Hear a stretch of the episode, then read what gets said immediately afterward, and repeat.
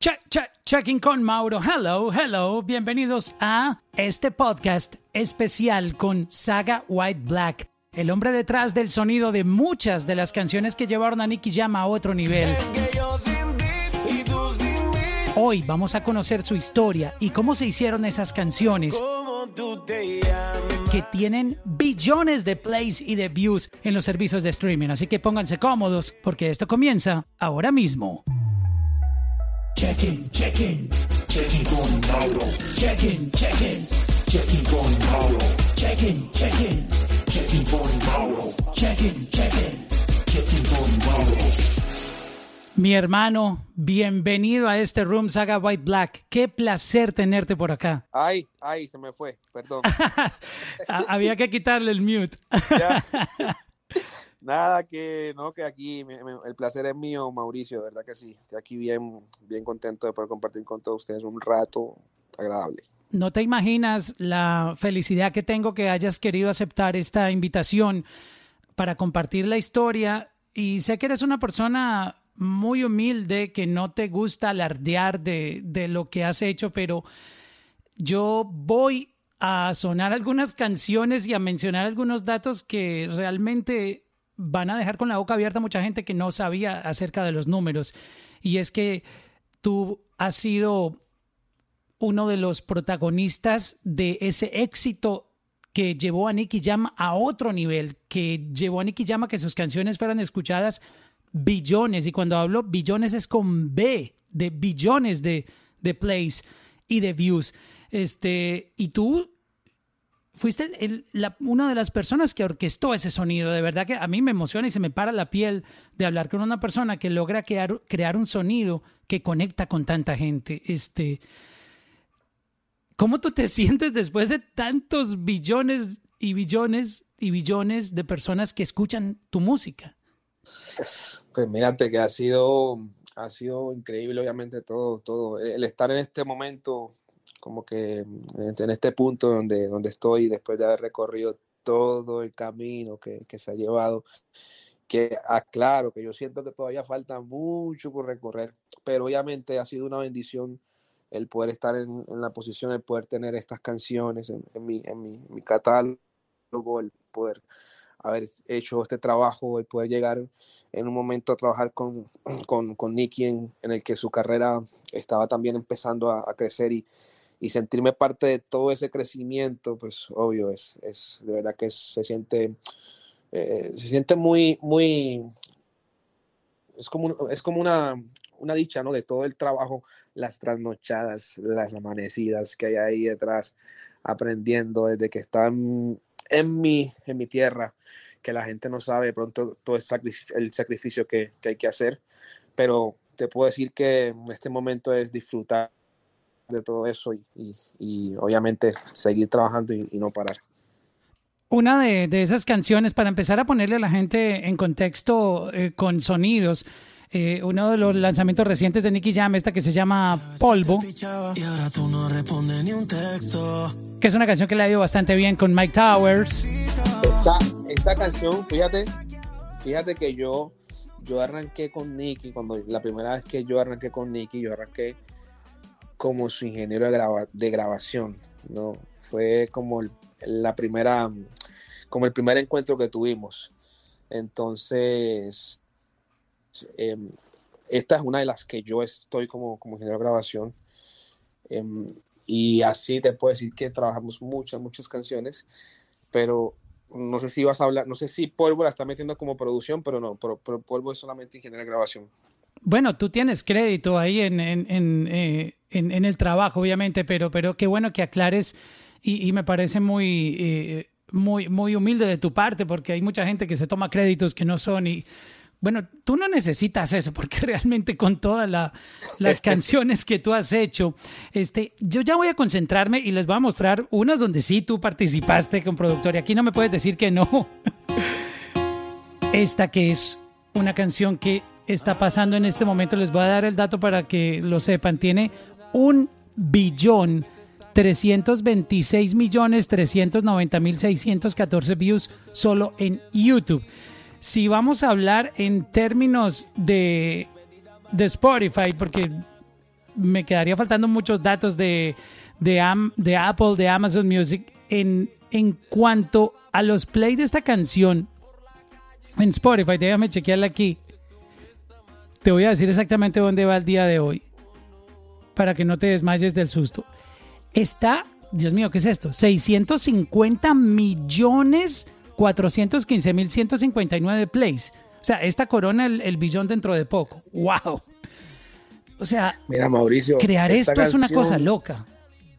Esta canción yo te diría que es la más especial que, que yo tengo, porque fue, por decirlo, fue la primera canción que yo que yo estuve como productor, que toda la producción, el beat, todas las melodías, todas son, son, son mías. Y es bien especial porque fue la primera, como te dije ahorita, yo arranqué como, con Nicky trabajando como ingeniero de, de grabación. Yo, yo no hacía mm, reggaetón, yo hacía dancehall, será como mi, mi género favorito. Eh, no, no, no, era capaz como de hacer reggaetón como tal. Eh, no tenía las librerías, empezando por ahí.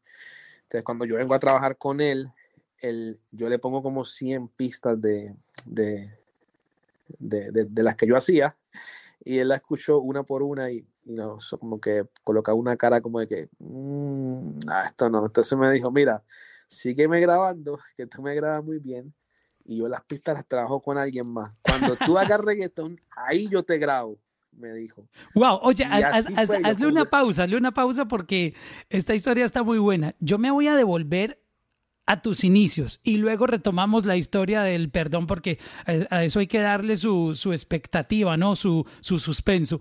Este, ¿Dónde tú naciste y cómo empezaste a, acercarte a la música? Mira, yo nací en Chocó, Colombia. Wow, una, una tierra de una riqueza cultural y musical que la gente no se imagina. Me han escrito que si soy de República Dominicana, que si soy de Puerto Rico, pero, pero no. Ahora que estuve en Puerto Rico hace como dos semanas, estuve ahí conociendo gente y me decía, ah, pero tú eres de acá, yo, ¿por qué hablas así con, ese acento? Yo, no, como así, yo, yo soy colombiano, yo soy de colombiano, no. mucha gente me dice que piensa que es de República, o sea, Puerto Rico, pero no, soy totalmente nacido en Quito, que los que no conocen, una tierra muy, muy bonita. De allá es el grupo Nietzsche. Colombiano. Grupo Nietzsche. Chucky Town. sí, Chucky Town también son de allá. Entonces, una tierra bien, bien hermosa. Eh, los invito a que busquen ahí, conozcan un poco. Pero sí, de allá, de allá soy yo. Yo se puede decir que me mudé para Medellín en algún momento, ya cuando ya había terminado mi, mi, mi, mi, mi colegio.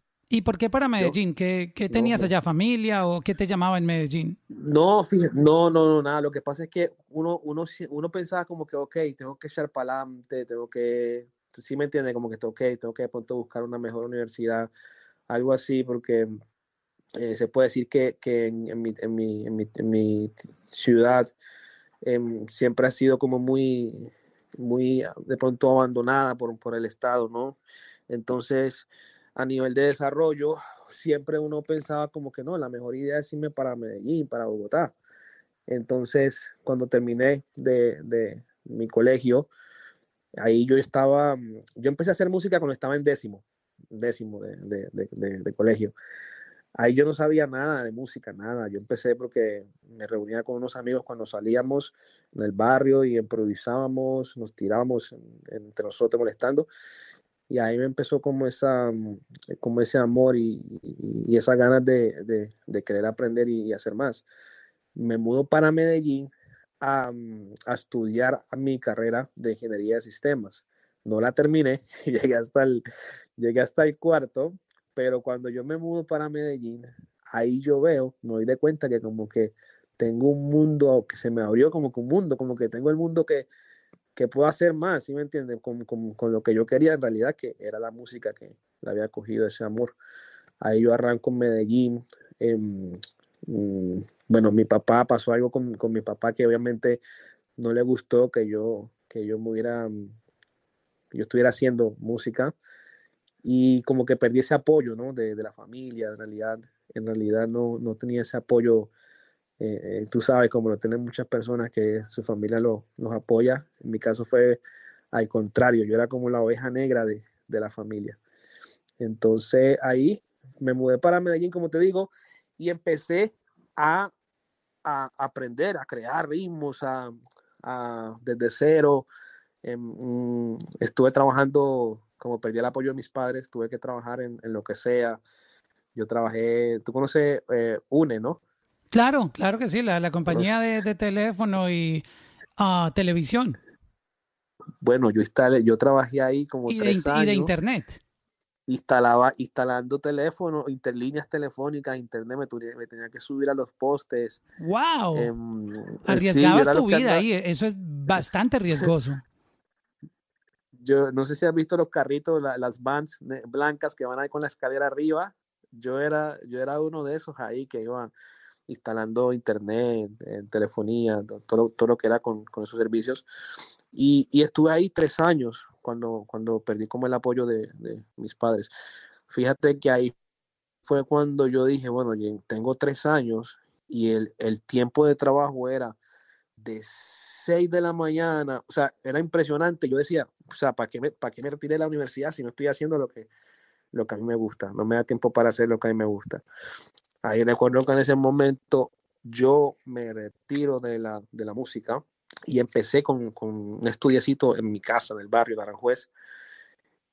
Y ahí fue que como que ya yo dije, no, voy a dedicar 100% a la música. Te, te, puedo decir que al principio, obviamente, difícil poder, en este momento, sabroso, pues es, se goza, porque uno vive la música, hay, hay ingresos, hay eh, regalías, te pagan por una producción, pero en ese momento era, ¿tú sabes yo cuánto cobraba por una producción?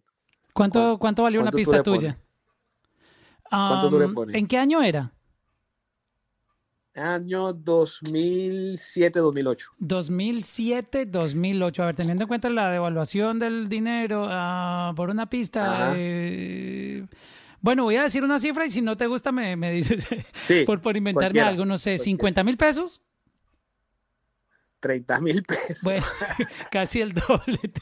30 mil pesos. Y eso que yo dije, voy a decir, voy a decir una cifra ridícula, como que eso cuesta una cerveza, un, combo en, una hamburguesa en el corral, con, en, un combo. Sí, como 20 dólares, 10 dólares, 15 dólares. Wow. Más o menos. Entonces, eso era lo que yo me la rebuscaba así. Eh, obviamente, todo eso me sirvió yo hice muchas canciones con mucha gente del barrio, pero más que todo también, yo ahí no era profesional, yo estaba aprendiendo, mejorando, tú sabes. Eh, eh, esto, cada uno de esos trabajitos, yo lo agradezco porque me ayudó a aprender, a grabar, a mejorar cada, cada vez. Em, no fui, como te digo, no pude ir a un, de pronto a una escuela de, de estas grandes que hay ahora de, de, producción, pero esa fue mi escuela, ¿no? Esa fue mi, mi, mi, mi, salón de clases ahí eh, con, con, todos estos artistas que puede trabajar del barrio en ese momento. ¿Y qué software tú utilizabas de, de, de, para, para, hacer producción? ¿Cuál fue el primer software que usaste? Yo empecé, yo empecé con el Fruity Loops, ahí hacía las pistas. El clásico de todos. y yo grababa en, pues, en, Pro Tools, Pro Tools, y ahí grababa yo y, y, mm, y bueno, es que, como te digo, fue, un, fue algo bien luchado esos tiempos. ¿Y pudiste resolver pagar la, la renta con, con, con, esas pistas que vendías a, a, 30 mil? Mira, yo tuve la fortuna de que mis papás tenían una casita en Medellín. Entonces, yo tuve la, yo pude convencer a mi mamá de que le dijera a mi papá de que me dejara en la casa, de que yo les iba a pagar la, de que yo iba a buscar trabajo y les iba a pagar la, la, la, la mensualidad. ¿No? que me dejaran la mensualidad más económica, que yo se las pagaba y, y la verdad que le pagué solamente el primer mes. se aprovechó que era familia, que era familia. sí, sí, el primer mes, papi, se lo pagué puntual, tú sabes, ¿qué? tenga, no me acuerdo, eran como 500 Sí, para que se animaran, para que se animaran. Papi, puntual para que vieran que yo, sí señor, este no me va a pagar puntual, padre, el yo, papá, este, espérate, otro me, que viene, tú sabes que la cosa está dura. Y así me fui, me fui, me fui, nunca más le pagué yo otro. Es que no, no, era difícil, la verdad, porque como te digo, canciones a, a ese precio y, y, y, no, no saben, era imposible. No, no, yo, hoy en día, yo, yo pienso todos esos momentos, pero yo digo, yo no sé cómo, cómo, cómo, cómo pude seguir adelante, porque en ese momento, obviamente yo no lo veía así, en ese momento yo estaba feliz, yo estaba, yo estaba en la mía, estaba aprendiendo, estaba haciendo música y te puedo decir que todos los meses me cortaban los servicios. Tanto que ya la, había alguien de EPM, un muchacho, me acuerdo que él ya, eh, él trabajaba en esa zona, él ya me conocía. Entonces, él, él llegaba y me tocaba la puerta y yo, papi, mira, te voy a desconectar otra vez, pero te voy a dejar, sí, te voy a mañana, mañana paso para que, para que, para que bregue. Y me acuerdo que él, él a veces no me desconectaba, me dejaba par de días. Y entonces era así porque no, no había cómo. Llegó un momento en que ya yo estaba cobrando, ya subí, ya estaba cobrando que en, dólares, dos, 100 dólares. Tengo 300 ¿Y cómo hiciste para que la gente te pagara una tarifa más costosa? ¿Qué pasó? Mira, fue como que en ese trabajar y trabajar todos los días, ya yo empecé como que cada, cada cierto tiempo yo iba como que tanteando el precio, ¿sí me entiendes? Cuando llegaba alguien nuevo, le subía ahí 20 mil pesos, le subía 50 mil, cuando llegué a cobrar 300.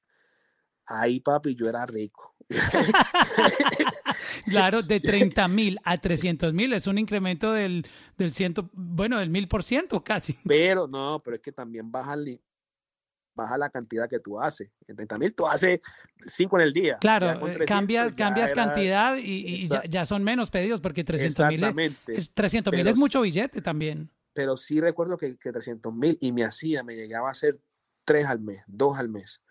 Entonces tuve un tiempito ahí que, que, que, que estuve así, fue como el 2009, 2010, que me, que me estaba ganando eso. En ese momento yo recuerdo que yo conocí a Nicky, él estaba recién ahí. Pero tú le hiciste pistas a, artistas que, que, puedas mencionar que de pronto. Mira, la única te puedo decir que yo, yo trabajé con Pipe Calderón. Claro, Pipe Calderón es, eh, bueno, en Colombia y, también por aquí ha sonado. Pipe Calderón y Yelcid. Yelcid, tremendo compositor. Eh, esa, te puedo decir que esa fue como mi, mi lo más grande que hice. Entonces, yo me acuerdo que en ese momento conocí a Nicky. Un amigo lo llevó al, a mi estudio, al barrio. Él se metía. Eh, en ese momento él, no tenía ni carro, él andaba en taxi. O sea, estaba gordo todavía. Taxi eh, ya estaba pues adelgazando un poquito, pero sí andaba en taxi, todavía no tenía carro. Entonces, alguien, él se metía a cualquier estudio ahí en Medellín y en eso un amigo lo llegó, que él necesitaba grabar unas canciones. Recuerdo que alguien, alguien de Uruguay por allá le había pagado a él como mil dólares para un featuring y él necesitaba, Nicky necesitaba donde grabarlo. Entonces él va a, lo llevan a mi casa allá en el barrio para grabar. Y yo me acuerdo que la diadema que yo tenía, eh, fíjate que te estoy viendo en la foto que tú tienes ahí, la foto de, la foto de perfil, imagínate una diadema así, pero un lado estaba caído, el cable, oh, estaba el cable. El desprendido del audífono de un lado. Exactamente, eso era, así era el audífono, así era mi estudio, bien calle. Entonces, recuerdo que él, él, grabó ahí, él grabó como dos canciones, fue como dos días, y eso fue en el 2010. En, ese momento ya yo perdí contacto con él de nuevo, pues ya no, yo no supe nada. ¿Pero qué hablaron esa noche o ese día que, que grabaron? No, no, fue, fue solamente eso, grabar. ¿Serio el tipo? No, no, no, ni te habló. Sí, sí, no, no, no, bien, no, no, no, sí, siempre, siempre, obviamente, pues con, con buena, buena vibra. dímelo, papi, y todo el tema. Sí, eso, buena vibra. Yo me acuerdo que inclusive yo él grabó una canción, en, yo tenía una canción con, con, con Sony, que es un pana, y yo le dije a él, papi, montate canción. Él se montó, yo por ahí tengo esa canción grabada. ¿Y nunca salió? no, no, nunca salió, nunca salió en ese momento. luego perdí el, se me dañó la computadora, perdí el proyecto y no pude volver a, a, conseguirlo. Pero él me grabó y todo, o sea, una canción para ese momento. Em, entonces, después de ahí, te puedo decir que ya unos, unos uno, un año y medio, como te digo, que yo me mantuve en 300 mil pesos colombianos la producción. Y eso a mí me daba como si me estuviera ganando un mínimo, un, salario mínimo en Colombia, papi, yo era rico. era, era, millonario. Yo, le, yo recuerdo que yo le decía a mi novia, a mi, a mi mujer, yo le decía, amor, mira, ya me estoy ganando 300, mira, mm, si esto sigue así, mejor dicho. Em, y bueno, así Cuando fue. me haga 50 pistas al mes, ya son Imagínate, 3 por 5, 15, 15 millones. yo me acuerdo que en, ese momento nosotros decidimos tener un hijo. Ahí fue que nació mi primer hijo, se llama Tiago. Pero fíjate que cuando mi, mi esposa dijo, estoy en embarazo, obviamente la alegría, todo, pero fue como si me hubieran echado una sal. La preocupación. No salía, no salía nada. Estuve como tres meses sin, sin hacer una canción. Recuerdo que en ese momento, recuerdo que alguien fue a buscarme para que le hiciera una, una, una, una canción y me, yo, yo, vivía en un tercer piso. Recuerdo que el, el pana toca, sube y yo, ah, papi, 300. Me dice, ah, no, papi, yo, ahí me dijeron que tú cobras 80, yo tengo 80. Y, uy, papi, yo no cobro 80, yo cobro 300. Ah, no, papi, no, dale, entonces vuelvo otro día y yo, dale. Cuando el pana bajó las escaleras, cuando él iba bajando las escaleras, yo miré la, la, cocina, la nevera, toda vacía, yo dije, ay, hijo de puta, ¿yo qué voy a hacer aquí? Ahí me fui al balcón y lo dije, hey, papi, hey, papi, hey. Vení, vení, vení. Hey, esta en 80, papi, 80, pero solamente, solamente por hoy, ¿oíste? promoción, promoción especial por hoy. Sí, sí, sí, me acuerdo, estuve así como, tú sabes, rebuscándomela, eh, no dicho, ni te cuento cosas que... ¿Y, cómo tú estabas emocionalmente ahí? Eh, ¿Querías botar la toalla y buscar otro trabajo? ¿Qué, pasaba en tu mente? Yo me estaba preocupando ya porque ya con el baby venía, tú sabes, uno aguanta hambre, pero eh, los hijos uno dice, diablo, ¿qué, ¿qué, voy a hacer? Entonces yo me acuerdo que yo intenté buscar trabajo de nuevo en UNE, pero el contacto que yo tenía, un supervisor que era el que me echaba la palanca, ya no estaba ahí. Y cuando intenté meter la hoja de vida, no, no, me, no, me, no me aceptaron. No sé si fue porque yo había, yo había renunciado, ¿sí me entiendes? No me aceptaron. Yo recuerdo que ya cuando se acercaba la hora del, del, parto, yo ya estaba pensando qué hacer. Yo, ok, ¿qué voy a hacer? Porque está la cosa mala, está saliendo una canción al mes, no, no se podía sobrevivir con eso. Yo recuerdo que el día que nació el baby, eh, que me dijo la mujer mía, mira, ya los dolores, yo no tenía parce ni ni 10 dólares en el, bolsillo. ¿Y, y para parir, ¿cómo, hicieron para ir a la clínica y, tener el parto? Yo tuve que llamar a un, tuve que llamar a un primo que estaba trabajando. Le dije, papi, la, ven, ayúdame. Él tuvo que venir de su trabajo, llegar a mi casa, me prestó 50 mil pesos, con lo que yo pude coger un taxi hasta el hospital. Eso fue el día, el día del parto. De ahí para allá, pues te imaginas ya cómo estaban esos tiempos. Dios santo, wow. Me pongo en tus zapatos por un momento y wow. Sí, no, no fue, fue increíble esos, esos momentos, de verdad que, que, fue bien, bien, no había nada, la verdad. Y, pero siempre, siempre como que con, con la energía positiva de, de salir para adelante, solamente que ya estaba pensando en qué hacer, ¿sí me entienden? Porque yo, la música no me está dando como que ya estaba un poco pensando en, devolverme para mi tierra, para, para Quito.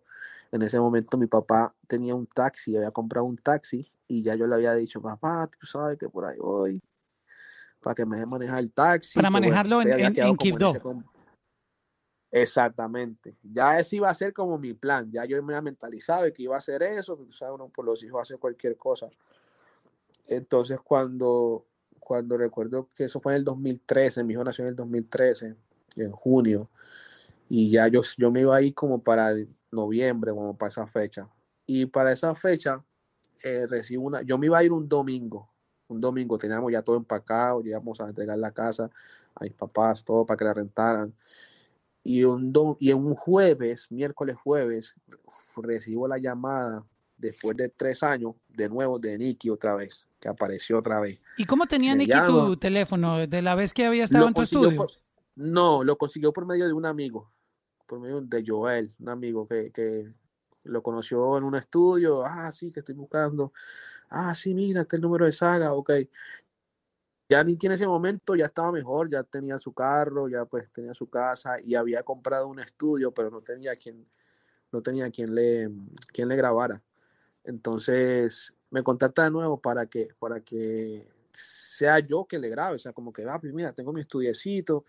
Eh, no, recuerdo que él iba, recuerdo que él me dijo fue, él me dijo, papi, mira, tengo un estudio, pero mi productor me está quedando mal y necesito grabar una canción. Me dijo él, una canción.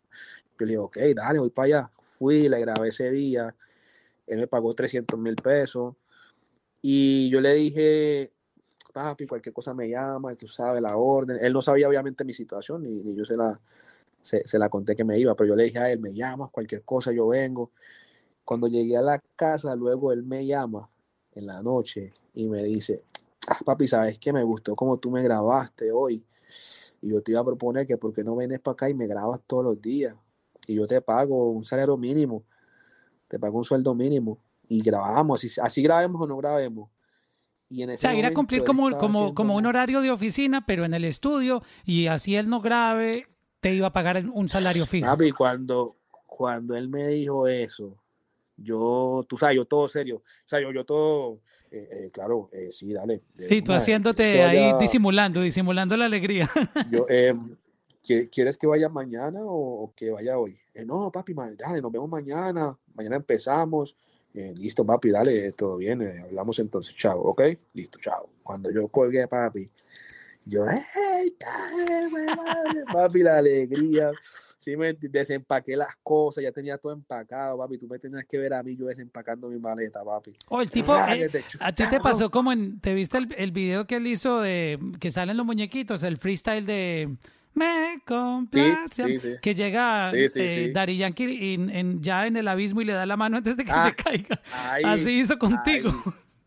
Papi, literal, literal, papi. Ya yo ya, como te digo, ya me iba a ir, llega, me, llega Nicky, un artista que está ya empezando, obviamente, varios temas pegados en Colombia. y, una leyenda para nosotros, era una leyenda. La exacto, la leyenda, y que viene y me dice, no, que grábame y que me gustó cómo me grabaste, vamos a trabajar y te voy a pagar. Yo, papi, yo eso, tú no te imaginas, yo desempaqué, papi, para, me acuerdo que ahí, al día siguiente, ya fui yo ya con, con, con toda la moral y con toda la alegría que, que, era pues como que otra vez volvía a estar en lo mío. Y desde ahí, como te digo, ya empezamos como que a trabajar, tú sabes, empezar a, a conocernos más, la química, a ver cómo le gusta que le grabe, cómo le gusta, cómo le gusta que lo traten, cómo le gusta que uno sea, empieza ya como que a, a, a, forzar, a forjarse esa amistad. Y, y ahí, ahí cuando yo te conté ahora que le mostré como, como 100 pistas de lo que yo hacía o sea, él, tú para él, pero recapitulemos esto, tú para él eras como el ingeniero de sonido, la persona que, que te grababa, que lo grababa, perdón. Exacto. Exacto. Él no te veía, sino como la persona que manipulaba la, el soundboard, le decía, métele ahí, y, y, lo grababa en Pro Tools o el software que estuviera utilizando. O sea, no, no te veía como el producer, como el productor. Exacto. No, no, no, para nada. Era como su ingeniero de grabación. Él me dio la oportunidad al principio. Me dijo, papi, muéstrame lo que tiene para que trabajemos. Pero como te digo, cuando yo le mostré que era un, no era reggaetón, yo no tenía las librerías, yo no tenía esos contactos, como no sabía dónde, de dónde conseguirlas. Entonces no tenía esos dembow para que sonaran bien o los kits que eran. Entonces yo hacía era otro tipo de, de dancehall más diferente a lo que él quería. Que es lo que está pegado hoy en día, ¿no? El dancehall está súper de moda, pero él estaba buscando era el reggaetón, que era lo que en Colombia estaba súper pegado y él quería seguramente hacerla con el reggaetón.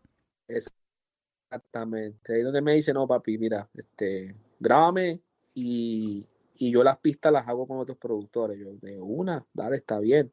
Y él, él, me dijo, él me dijo, el día que tú me hagas un reggaetón, ahí yo te grabo. Te doy mi palabra. Y yo dije, ok. Ok, de, de todas las pistas que tú le enseñaste, él, él, no le gustó ninguna y te dijo que cuando hicieras un reggaetón le metía. Escuchaba como los primeros cinco segundos y colocaba la siguiente. 10 segundos y la siguiente, no, no, no, es que yo también reconozco que yo no hacía reggaetón, o sea, no, no sonaba reggaetón, nada más danzo, y él decía, él decía, mira, esto son, escuchaba alguna como que, mira, esto, pero es que este no soy yo, yo no hago esto, yo, yo, yo hago reggaetón, y ponme reggaetón, pistas de reggaetón. Y, y, bueno, ahí fue cuando ya empezamos a trabajar, él, obviamente trabajaba con otros productores, eh, el productor que hizo la, la pista de, de, New Way, este, la pista de travesuras, que se llama Danny Way. Él trabajaba mucho con, con Nicky en ese momento. Y te puedo decir que ahí empezó como que yo dije, no, tengo que, tengo que colocarme para la vuelta, tengo que aprender, tengo que darle, tengo que superarme. Y fue empezar a, escuchar, a, a, a, darle todos los días. Cuando iba un productor al, al estudio, yo miraba cómo trabajaban, cómo hacían, ok, la, empecé a conseguirme las librerías que eran, empecé a, empecé a, aprender, a practicar, a mirar lo que hacían, a copiar. Eh, también sabes, sabes cómo aprendí yo también mucho, que me sirvió mucho.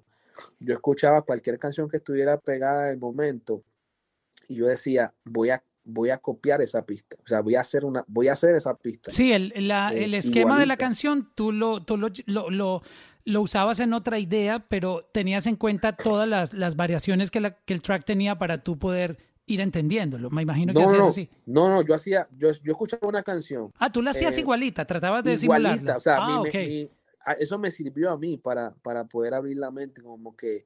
Claro, porque podías comparar el sonido, a ver cómo te había quedado. Exacto, exacto. Yo escuchaba, digamos, en este una que esté pegada en este momento, no sé. O bueno, digamos, por ejemplo, cuál, cuál, cuál. Bueno, cualquiera que esté pegada en el polvo. momento. Y llegaba yo y decía, y, y llegaba yo y decía, voy a hacerla igualita y entonces me colocaba a darle, a darle, a buscar los sonidos, a buscarle el kit, que sonara igual. Y entonces ya, cuando ya yo la hacía toda y escuchaba, yo decía, no, pero es que yo soy capaz de hacerlo. O sea, si lo hice aquí, aunque me, me copié, pero fui capaz de hacer la pista. Entonces yo también soy capaz de hacerlo. Eso me ayudó a abrir la mente y a empezar mis propios, mis propios ritmos, o sea, empezar a, crear mis propios ¿Y tú, recuerdas qué canción tú eh, usaste como ejemplo?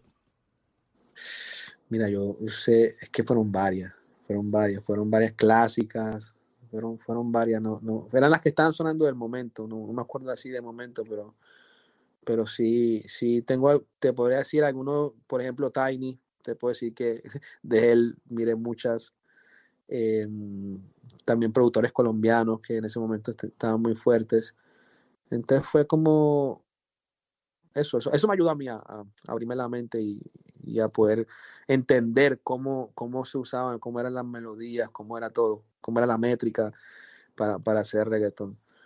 Em, luego un momento, recuerdo que Nicky ya eh, estaba esperando un su productor, creo que era Danny Way, lo estaba esperando, no me acuerdo quién era, pero era, él estaba esperando a alguien que no fue no fue al estudio. Que eso es muy típico en, las sesiones, ¿no? Que quedan de verse a determinada hora para grabar algo y, no van. Lo, de, lo dejó esperando, lo dejó esperando, nos dejó esperando. Yo estaba ahí también ready, tú sabes, en el estudio para grabar y todo. Y él decía, ah, este man me quedó mal, ya, mano. Que... Mira, y a la final, que ¿Tú no has vuelto a hacer, tú no has hecho reggaetón?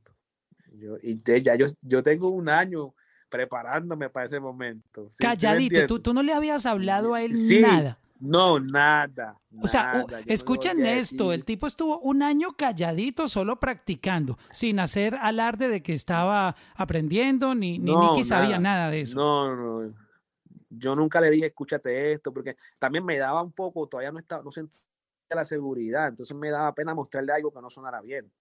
Entonces yo dije, no, todavía no, yo practicaba, yo practicaba. Cuando llegó ese momento que él me dice, ¿qué tenés ahí? Zumba.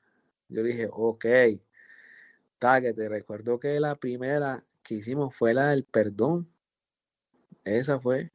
Por eso te decía ahorita. Y la canción sonaba, sonaba, sonaba así. Igualita. Así, esta, esta misma. Igualita. esa, Fíjate que esa pista, o sea, así, el mismo sonido, el mismo pianito que arranca, ese, así, tal cual, tal cual, tal cual, lo que escuchamos el primer día, eso fue lo que salió.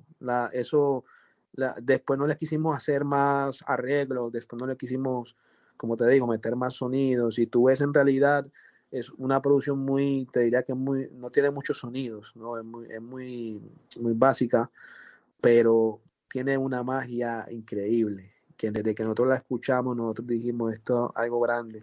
Cuando él empieza a escribir y cuando empieza pero, a Pero, ven, ven, hace una pausa. Tú, tú le das play y empieza a sonar esto así.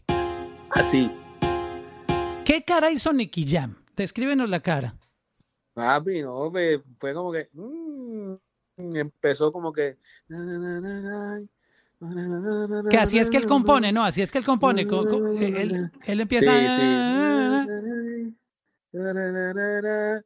Eso, eso, eso. Yo estaba en el estudio con, estaba ahí Joel también, compositor, ahí también es colombiano. Estaba en el, en el estudio con él. Yo recuerdo que la gran parte de esa canción en ese, ese día, él dijo, vamos a almorzar y nos fuimos en el carro los tres. Y él dijo, expórtate esa, esa, esa pista. Y yo me la llevé en el teléfono, estando en el carro, le dimos play y ahí él empezó a escribir, en dándole vueltas en el carro. Yendo a almorzar, escuchando la pista en el carro. Sí, sí, exactamente. Recuerdo que llegamos al sitio de almorzar y él dijo, no, espérate, vamos a otra vuelta que la vibra está, está cabrona. Seguimos Estaba inspirado. Por ahí por la calle, escuchando la, el beat y empezando a escribir. Ya cuando ya tenía como la intro, más o menos ya la idea, ahí fuimos, fuimos a almorzar y de ahí nos fuimos para el estudio ya como que a, tú sabes, a, darle ya la estructura a todo. Pero por eso te decía ahorita que es la más, como que la más, como que la, una de, las de mis más queridas producciones porque fue como que el principio de, de, mi carrera a nivel pues internacional como productor musical. Es que yo sin tú sin mí, dime quién puede ser feliz, El resto es historia, pero yo quiero que nos cuentes la parte cuando, cuando ya se graba. ¿Cómo estaba la canción cuando se grabó? Y también cuéntanos el momento en que Enrique Iglesias entra aquí. ¿Cómo se dio todo eso? La canción que se grabó ese primer día, por lo menos las partes de Nicky, es tal y cual lo que ustedes escucharon. Eso no tiene más cam, o sea, es lo que salió ese día, la magia que salió ahí, eso fue lo que salió. Ya después se sumó Enrique. Em, Enrique quería hacer colaborar con Nicky y empezaron pues ellos dos a, tratar y, hablar. Para Nicky también era obviamente en ese momento, él estaba muy, oh, este estoy hablando con Enrique Iglesias, también estaba muy emocionado, ¿no? Por, por, por, por estar hablando con él. Y recuerdo que entre las opciones que él le mostró, mm, pues estuvo obviamente esta canción, la, la, la del perdón. Y Nicky llegó al estudio diciendo, uy, marica, le gustó a Enrique, se volvió loco con la canción, va a grabar, mandémosle el ritmo, todo, que se va a montar, y nosotros, ok, te imagínate, en mi experiencia, mi primera canción así grande, y ya con Enrique Iglesias, uno como que, oh my O sea, tu primer reggaetón, el primer reggaetón que tú le mostraste a Nicky Jam, llegó a manos de Enrique Iglesias para hacer un featuring. Exactamente. De ahí en adelante, cuando ya él grabó, nos mandó las voces, las escuchamos en el, en el, en el, en el estudio, eh, nosotros como que, wow, o sea, como que, que tenemos, o sea, era como una conexión con esa canción, como que estábamos, esto es grande. Y, yo, pues imagínate cómo me sentía yo en ese momento de, de, de, no tener una canción nunca que estuviera pegada o que hubiera sonado, tú sabes, en Colombia en general o a nivel ni mucho menos a nivel internacional. Y tener esta canción como se pronosticaba con Enrique Iglesias, de verdad una sensación bien, bien hermosa, bien bonita.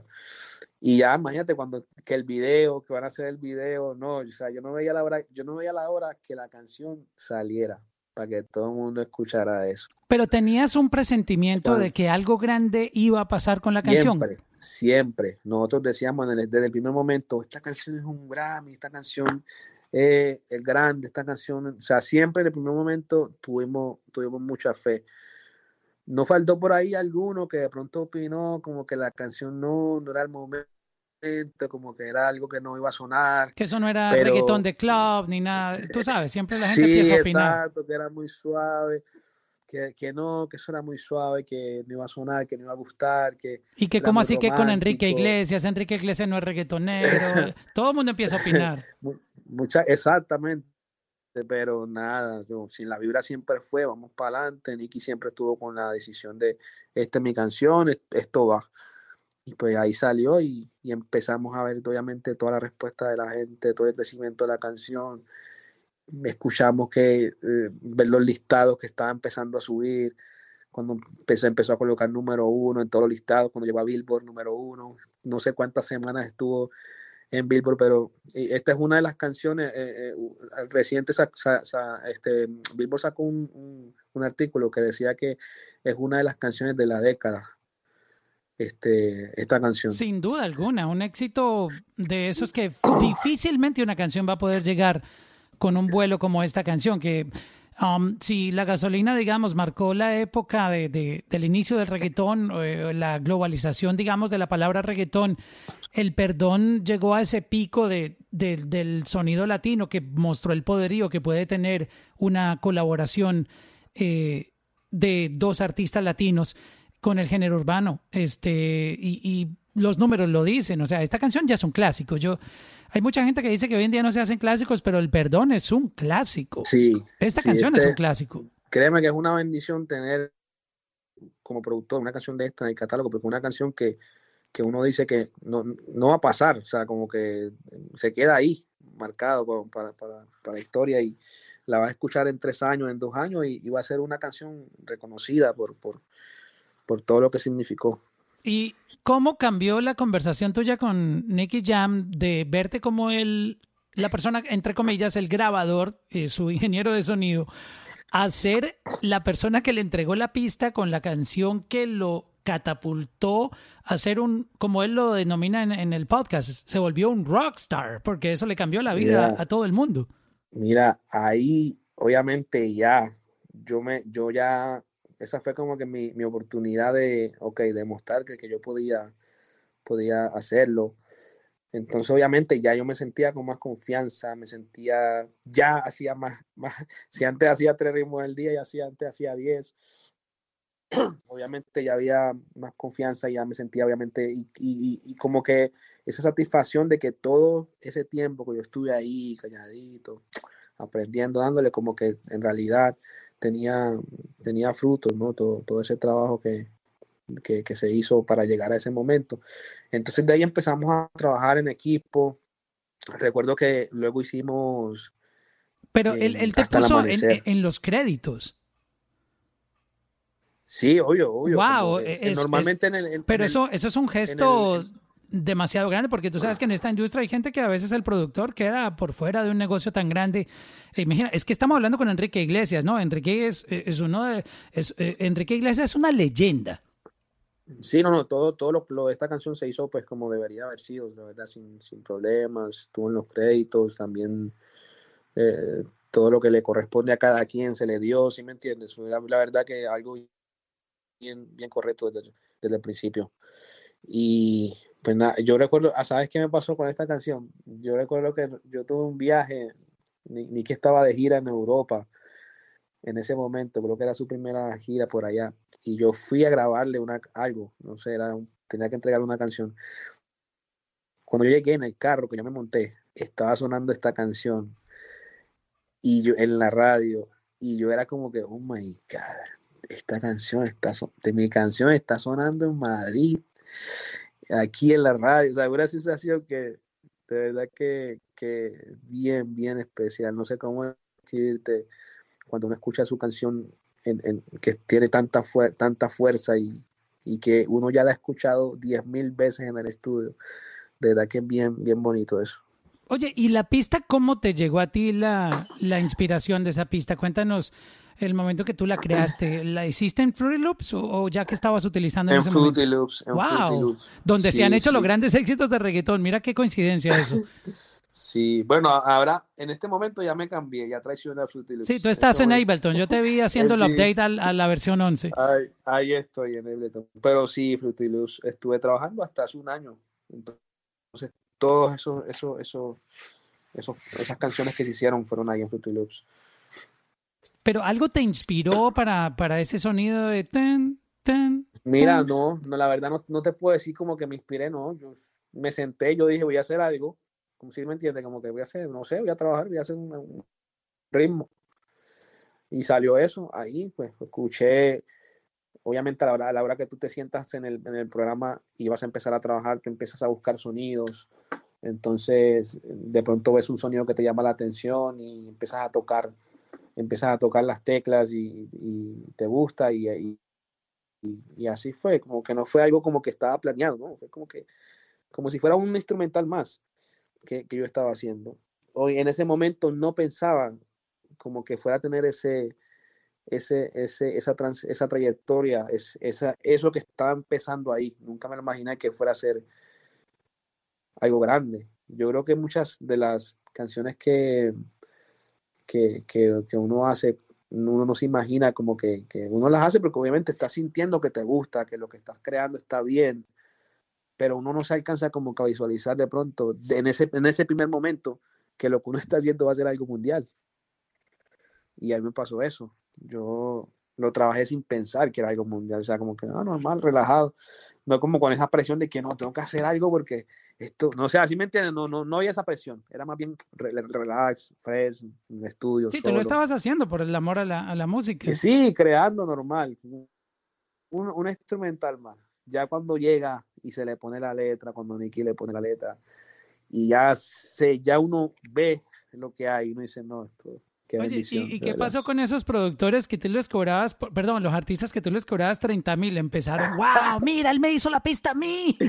Sí, fíjate que hace, hace como, hace poquito, hace como dos meses por ahí, me llega una etiqueta en Instagram y yo, ok, yo me llega un pana y yo, este nombre me parece conocido.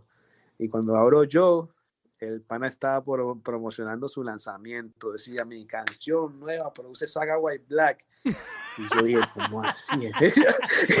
¿A, qué hora yo le grabé a este tipo? sí, sí, yo, yo, ¿a qué hora yo grabé? cuando ya yo lo miro y me acordé, yo, oh, fue, este fue uno de los que yo le grabé y escucho la canción así de hace 10 años atrás, 11, y yo, oh my God, y la estaba promocionando como si fuera ahorita reciente. Claro, tú sabes, hay que, hay que aprovechar el boom.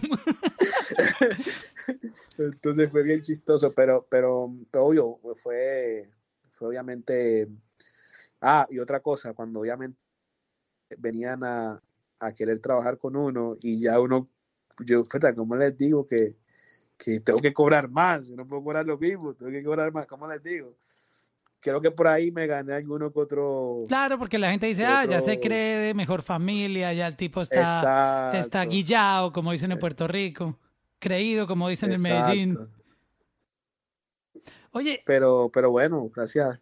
Dime. Ese primer ¿Cómo, te cambió la vida? Estamos hablando que antes de eso tenías un, salario eh, que Nicky Jam te estaba pagando porque no, no era su productor oficial, pero pasó, pasa esto y cómo te cambia la vida. O sea, acuérdate que venías un poquito preocupado por, por lo de tu familia. Obviamente es entendible que uno, uno solo aguanta hambre sin problema, pero con la familia ya la historia es otra y, yo te entiendo.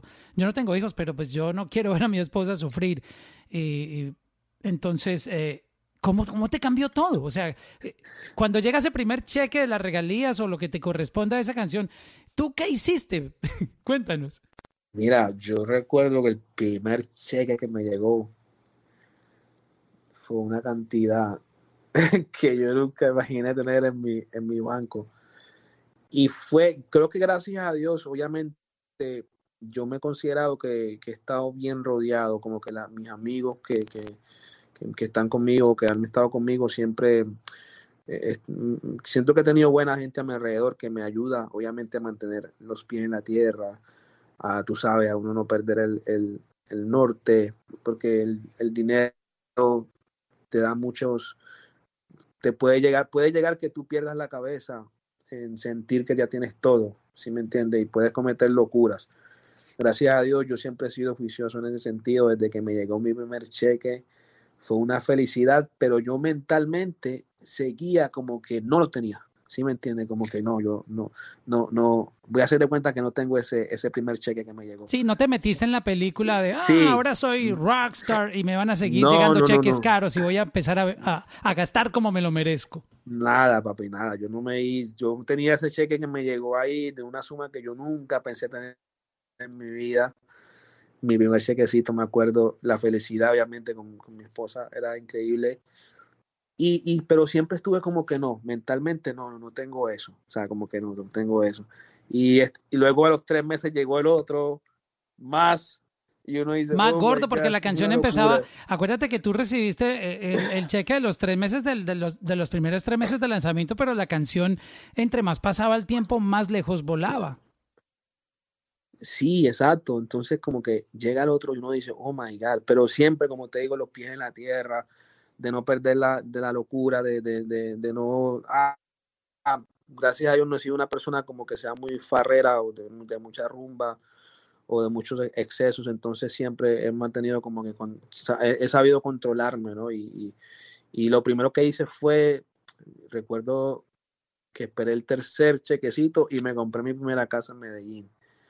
Que eso ya, yo como que esa, eso era mi, mi primera meta era esa, como que poder tener una, una casa propia y de parte de, la música y uno y llegar uno y entrar a su casa y uno decir, my God, esto me lo está dando la música, o sea, es, es increíble. Su primera pista, imagínate. Sí, exacto, es, es, es, es, increíble como que todo eso, pero siempre, obviamente, con, siempre te, te, lo recalco, como que con los pies en la tierra, de, de no olvidar de dónde viene uno, de no olvidar todo el sacrificio que ha pasado, ok, disfruta, disfrutémonos esto nuevo y, y vamos a llevarla bien. Y mi familia, mi esposa también siempre ha sido muy tranquila en ese sentido.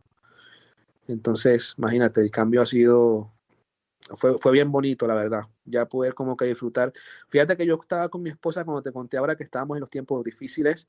Recuerdo que una vez que estábamos, estábamos ahí en el, en el barrio. No, yo no, no me había llegado nada de trabajo y no, no habíamos, no tenía para mercar, o sea, no tenía para comprar nada. Literal, estuvimos una semana Em, tomando agua de panela con pan.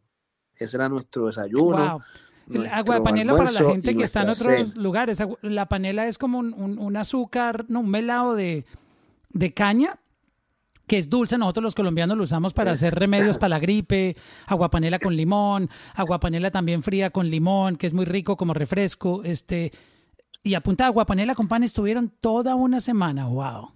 Mira, es, sí, es como si fuera café, para los que de pronto no, no, no lo han cogido, es como si era un café, café con pan, todos los días. Y, recuerdo que en, esos días yo le decía a ella, mi amor, algún momento, algún día, ah, yo le dije a ella, amor, perdóname por, por, por, por, por, por, esto, por estamos, porque estamos aquí así, pero ay, que algún día me va a ir bien, algún día voy a, voy a, voy a, me van a conocer. Entonces ya luego ahora este cambio, tener esto y, y esa felicidad como de que algún día se está haciendo, se está haciendo realidad, ¿sí me entiendes? Es, es bien, bien, bien bonito. aquí es el momento, donde se me aguan los ojos, bro, porque de verdad que escuchar eso inspira y, y, como es audio, tú te vas metiendo en una película. Lo interesante de Clubhouse es que uno tiene el cerebro funcionando a a muchas revoluciones procesando el audio que tú estás emitiendo, pero volviéndolo video en, el, en, la cabeza, ¿no? Y, tú cuentas eso y yo me siento en, en una película de estas eh, como de Will Smith eh, persiguiendo la felicidad. Este, de verdad que wow, eh, es impresionante. Miren a la gente, por favor háganle screenshot a, a este room y compartan, taguen a Saga White Black. Esta historia que nos está contando es muy inspiradora es su manera de, nuestra manera de agradecerle, este, posteen, agradezcanle por compartir esta información que es muy valiosa. Y me voy con la siguiente canción que siguió con la racha de éxitos que cada vez eran mucho más grandes y dice así. ¿Cómo tú te llamas? Yo no sé de dónde llegaste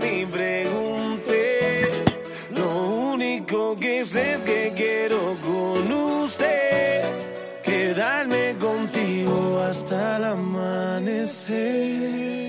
Como tú te llamas. Ok. Y luego llega un palazo como este. ¿Cómo, fue, la, fue la historia de, esta canción? Oye, pero es que tú no, no dabas break. O sea, coronaste una canción que es una de las más importantes en la historia de la música latina y al mismo tiempo la que sigue tiene el mismo vuelo. ¡Wow! Sí sí es verdad, es, es como, como, que fue algo como que después de que habíamos hecho el perdón, como que, ok, ahora que viene, ¿sí me entiendes? ¿Qué vamos a hacer ahora? Que podremos tener el mismo, el mismo éxito de, de, de, la otra. Vamos a ver qué pasa. Entonces, como que, ok, vamos a crear, vamos a darle. Y cuando empezamos, eh, eh, creo que esta canción, si no estoy mal, yo creo que Nicky me mandó una nota de voz, nota de voz con la melodía. Él, él, él me dijo, una nota de voz y me dijo, mira, este, me levanté con esta melodía, mira.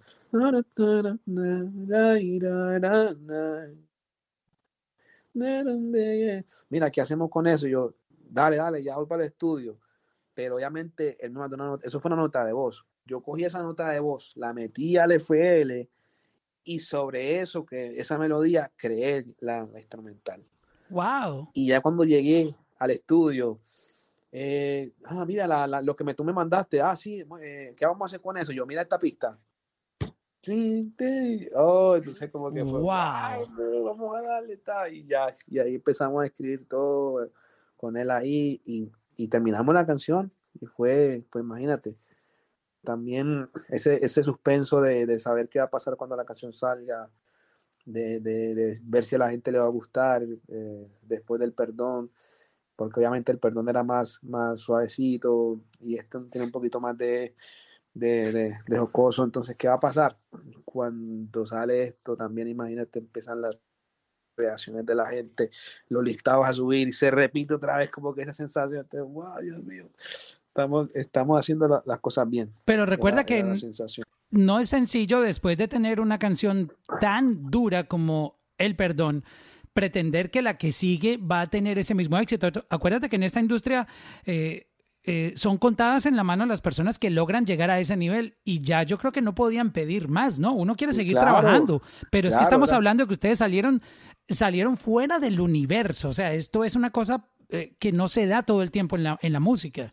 Claro, o sea, era increíble ver toda la aceptación, todo el, el- o sea, cómo, cómo, cómo iba a tener, iba la canción eh, posicionándose también en el Billboard. Eh, y otra cosa, en este momento, hoy en día, tú sabes que son muchos los lanzamientos que se hacen eh, en el mes o en el año. Un artista ya puede tener tranquilamente siete sencillos, ocho sencillos. En ese momento era un sencillo al año que sacábamos. El Perdón fue una canción al año que salió y estuvo liderando todo el año número uno. Por más música que salía, Se ninguna termina- la tumbaba. Exactamente. Se termina el año, sale hasta el amanecer, vuelve y se trepa número uno, otro año. ¿Sí me O entiendes? sea, Es algo que básicamente como Nicky Jam competía con él mismo. Exacto, exactamente. Era como, eh, o sea, era algo increíble, de verdad. eh, eh, cómo, y salían más canciones, pero esa seguía número uno, número uno, número uno, en los listados, en los playlists número uno. era, era, era increíble. ¿Y cómo era en ese momento que, que, que empezó a cambiar? O sea, yo me imagino que a Nicky lo empezaron a, a llamar de todos lados productores. Mira, Nicky, quiero hacerte una canción. Y, y obviamente tú, tú solo tenías una pista. obviamente tenías la pista del perdón y habías eh, acaban de lanzar hasta el amanecer. Pero creo que Nicky pues se puso en el radar de, de todo el mundo. Eh, su carrera revivió, estalló a Sí, nivel sí. global y, y tú sabes, empiezan otros productores queriendo trabajar, pero él seguía firme contigo, con, con la fórmula Claro, ganadora. Claro, él, él no dejó, él no dejó de, de escuchar más productores. Eh, Muchas de las instrumentales que le mandaban las escuchábamos nosotros ahí ¿no? en el estudio. A mí también me mandaban productores, mira esto, mira esto. Y sí escuchábamos muchas, obviamente él, él no ha estado como que cerrado en ese, en ese caso como de, de no escuchar a más productores. Sí escuchaba más produ- productores, él también escuchaba más productores. Y obviamente al verse ya en el radar, como tú dices, ya mucha más gente quiere trabajar con él, entonces a él le mandaban canciones diarias, le mandaban canciones, compositores, productores de todos lados, mira esto, esto, entonces muchas veces llegamos al estudio a escuchar qué había, qué se rescataba de lo que habían enviado y, y así, pero seguimos trabajando, siempre, siempre yo estaba ahí como, como, como al lado de él, entonces tenía, podía escuchar lo que enviaban, podía también adelantarme a, a cosas y okay, hacer también y mostrarle. Pero el punto que yo quería era que se mantenía firme contigo. Sí, sí, siempre estamos ahí en, en haciendo, haciendo, haciendo equipo. Haciendo equipo. Que eso es una, una cosa muy bonita, ¿no? La lealtad con la gente que está contigo desde cero. Nosotros en ese, en ese trabajo que hicimos ahí juntos, hicimos, en ese momento trabajamos el disco de Fénix también, que, que, que estuvo pues bajo toda la, mi, dirección y en ese disco hay otros productores también que sumaron, pero la mayoría de esas canciones son, son hechas por mí. Está, si tú la ves, con Wisin y Yandel, eh, con Wisin, perdón. Solo con Wisin, que, que también fue, creo que está. Si te acuerdas. Con Daddy Yankee está tu hombre. Exactamente. Aparece el Alfa J Balvin, superhéroe, también muy buena, me gusta mucho esa canción. Esa creo que era de Balvin. Esa creo que era de Balvin, superhéroe, creo que esa era de él. Pero hubieron varias ahí que, que Mis lágrimas, que salieron en ese disco. Cuando quieras con Valentino. O sea, fue, fue, fue uno de los mejores discos que, que hicimos en ese momento. eh, Fénix. Y tu vida, que- y tu vida como productor, ¿qué, qué empezó a pasar a ti? ¿Quién te empezó a contactar? ¿Otros artistas? ¿Cómo te fue cambiando a ti personalmente? Mira, Obviamente, sabemos que eras siempre- parte del equipo Nicky Jam, pero háblanos de ti como, como artista y productor. Mira, ¿Qué empezó a pasar? yo siempre, yo siempre estuve muy, como que muy, muy, muy que no quería salir de ahí. Por lo que te contaba ahorita, te conté ahora, que yo llegué, yo volví a la música por, por ese, por esa llamada que, que me hizo Nicky de, de que ven a trabajar conmigo. Entonces yo como que no quería saber de más nadie, como que si yo estaba ahí, las 24 horas tenía que estar para él, ¿sí me entiendes? Entonces en ese momento estuve así, siempre las 24 horas ah, disponible para, para ir al estudio, para grabar, para, para grabar, así, así la producción no fuera mía, también y, y toda la disposición de meterme y, y de grabarle las voces, siempre como que pensaba si hacía algo, era para él, ¿sí me entiendes? Siempre era así como que "No, hago algo para Ricky, para Ricky. Entonces siempre tuvimos como esa relación ahí de, de, de trabajo bien, bien, bien bacana. Y obviamente eso, ese, eso me ayudó a que trabajáramos con otros artistas, por ejemplo, em, hicimos esta, la colaboración con Shakira, esta de, de Perro Fiel. Sí, esta es la que yo iba a seguir a darle play aquí, porque esto, esto imagínate, eh, Shakira es un, un- una leyenda eh, de la música y mm, Total. ella ha sido muy selectiva las veces que ha coqueteado con el urbano latino y esta canción wow la pista es matadora Ya no puedes detenerte. Una de esas canciones digamos que quedó para la historia porque le gustaba a todo el mundo cuando salió desde niños adultos porque es una, una canción con, con letra clean clean lyrics. Este ¿cómo, ¿cómo es la historia de esta canción y cómo tú te sentiste al saber que ahora Shakira se iba a sumar a cantar en tus beats Mira, este es otro de los momentos bien, bien bonitos, bien grandes que yo, que yo tengo bien presente, porque obviamente Shakira, pues tú sabes, un, un ídolo en, en- Colombia, no solamente en Colombia, pero para uno que es eh, colombiano, uno, uno dice, bueno, imagínate, algún momento trabajar con Shakira, estar con ella en el estudio, y con esta canción se da, entonces como que y nos toca ir a Barcelona, nosotros fuimos a, a- a- ya se había hablado de trabajar una canción, pero no se sabía qué canción era. Entonces nosotros viajamos a Barcelona, Nicky, eh, Joel eh, y mi persona, vean, vamos a, a- Barcelona, nos metemos en un estudio de ella, en su casa. pero tú ibas, Eh, te ibas preparado en tu computadora con, con beats y cosas Sí, obvio, yo llevaba un par de cositas, pero yo como que sabía que íbamos a hacer algo desde cero, ¿no? Entonces como que llegamos y, y ya ver, verla a ella ahí, está en su casa, en su estudio, en su espacio privado, como que también por, por fuera, pues tú sabes, uno estaba, hola, ¿qué más? Eh, Oh, oh, Shakira, mucho gusto, eh, sí, vamos a trabajar, tú sabes, como que la decencia, tú sabes, la, sí sí. la- la- el profesionalismo, pero por dentro, papi, yo estaba, "Uh, shit". O sea, uno con ganas de cagarse y cómo se va uno a cagar en el baño de Shakira también, qué pena, ¿no? Papi, Uno con ganas de, de, mejor dicho, pero, pero tú sabes, el profesionalismo, tú sabes. Así va a trabajar. Pero entonces llega, llega ese día y que estamos ahí y empezamos, eh, la canción la habíamos empezado con, con Nicky Medellín. No la teníamos toda, solo teníamos pues, parte, parte de la canción, parte de melodías.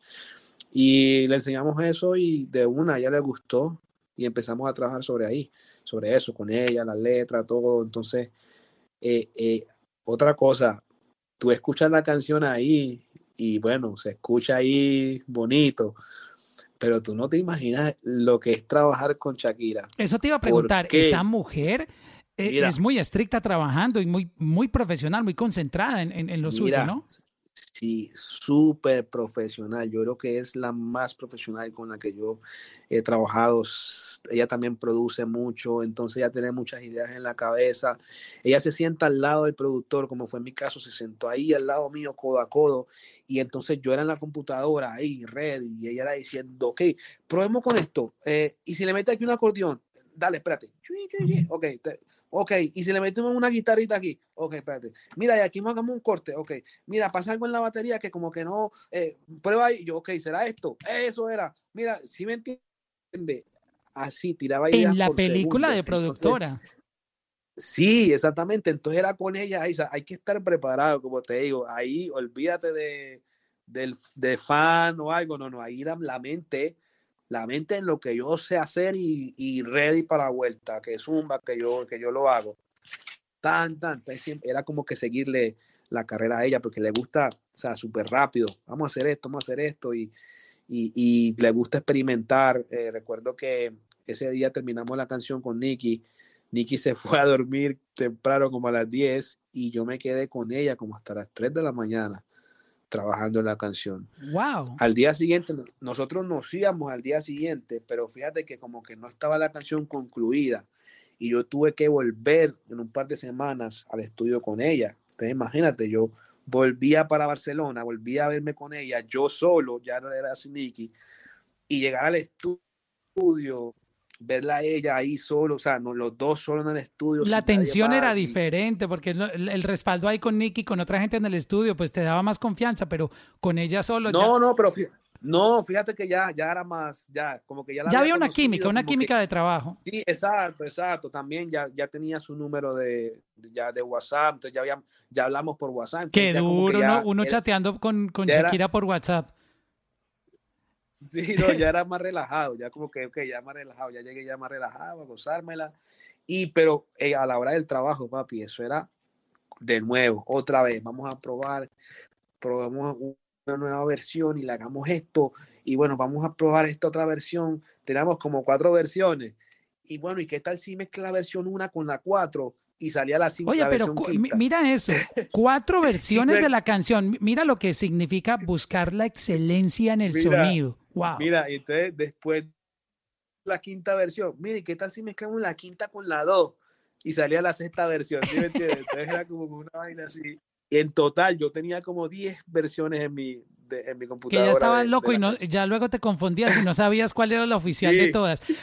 Exacto, pero ella era como que tú le colocabas la versión 3 y ella sabía cómo estaba, o sea, sabía cuál era la versión. Ella ¿sí sabía, exacto. Sí, no, mira, esta tiene Sí, lo de sí, la sí, sí. 5, pero, pero no le quitaste Es- lo de la 2. Exacto, exacto, papi. Ella pendiente cualquier cosa. Recuerdo que hubo una, hubo algo que yo me quedé loco con ella. Hubo un pedacito, en la, había una percusión por debajo. Era una, era una bobadita, era un que hacía como así, ¿sí me entiendes? Yo le quité eso en un corte. O sea, era el corte así. Que no se tan, sentía tanto. eso. Yeah. No, no, no, no, yo se lo quité y ella decía, "Ah, ahí me pasa algo. Esa sí es la versión que, que, que yo, sí, esa es. Me pasa algo en esta parte, ¿qué será? Ponte la otra versión y la escucho. Ah, mira, es ese, ese. t-". Y yo, ¿en serio? Sí. Y yo me quedé en mi mente, no, esta mujer no hay que hacerle algo que ella no diga porque Qué de detallista. una te la va a cachar. Sí, sí, detallista, todo, pero eso habla de, de, de su, tú sabes, su trabajo, lo, tú sabes, la experiencia que ella tiene, eh, es increíble, ¿verdad? Poder compartir con, con, con alguien como ella, que aparte de lo profesional, me dejó loco también ella con lo personal, porque como es ella, como ser humano, fíjate que me pasó algo, que yo estaba, mm, es, en- yo viajé para un 14 de febrero, yo cumplo años el 16 de febrero, entonces el 15 trabajamos, el 16 era el segundo día que trabajaba con ella, era mi cumpleaños. Eh, alguien le habrá dicho a ella que yo cumplía años de su equipo y cuando yo estaba en el estudio esperándola, este, ella llegó con Piqué y con sus dos hijos, creo que era, no, creo que uno solo, pero uno de ellos traía, o sea, tra- y traía un regalo envuelto Wow. y llega, hola Sara, mira tu cumpleaños y feliz cumpleaños y me entrega el regalo, Piqué también estaba en el estudio, enhorabuena Sara, Eh, claro que él no sabía que yo era del Madrid. Ahí sí no te hubiera, no te hubiera sonreído tanto. sí. Pero, pero, pero sí, fue bien como que increíble, como que, oh my God, o sea, ¿por qué ella hace? ¿Por qué me regala algo? Si, ¿Qué necesidad tiene ella de tener ese gesto? ¿Sí me entiende? Como que, ok. Y me regaló un jacket que ahí lo tengo guardado, no nunca me puse porque lo tengo ahí guardado, no lo quiero ensuciar. Todavía, todavía huele nuevo. entonces, entonces, cuando se acaba el día, pues como que llegó, ok, vamos a trabajar, empezamos a trabajar se acaba el día, son las una de la mañana, dos de la mañana, y ya ya estaba cansada. Me dice, ok, vamos mañana y, y matamos, yo de una. Se despide, ya se va, yo estoy empacando mis cosas, me quedo solo en el, en el cuarto, empacando mi, mi, mi computadora. Cuando ya entra de nuevo con un pastel en la mano, una velita y cantando feliz cumpleaños. Wow. Eh, ya te imaginarás. Con ese la voz tan bonita de ella. Yo- Happy birthday to momento Wow. que yo la miraba y yo decía, por favor, que alguien grabe, por favor, que nadie me va a creer esto. Y no lo Pero grabaron. bien, fue- no, no, no, porque es que Wow. fue bien, mira, fue bien privado así, entró ella de momento cantando mi cumpleaños, pues imagínate, yo cómo voy a sacar el celular para grabar así, no se da bien. Pero fue más como que disfrutarme el momento, ¿sí me entiendes? Como que disfrutarme ese momento, el acto que ella está haciendo, y yo me quedé loco, me, me, me, me enamoré más de ella como, como, como persona, porque yo dije, o sea, porque hace esto y llega y llama a su equipo de trabajo, ven, vamos a comer torta, mira, voy a comer torta por ti hoy, porque la dieta, no sé qué, pero hoy daño la dieta por- y se comió un pedazo de torta y se, ¿sí me entiendes? Yo me quedé loquísimo, loquísimo ese día, ¿verdad? Que fue bien, bien especial y, y lo que ella hizo. Te dije, nena, por más que tú me esquives, te sigo deseando. Tú me confundes, no sé qué hacer. Yo lo que quiero es pasarla bien. Yo tengo miedo de que me guste. Y este fue el resultado. ¿Cómo iban cambiando las cosas? Eh, tú empezaste a viajar con Nicky, tu vida, ¿cómo se transformó?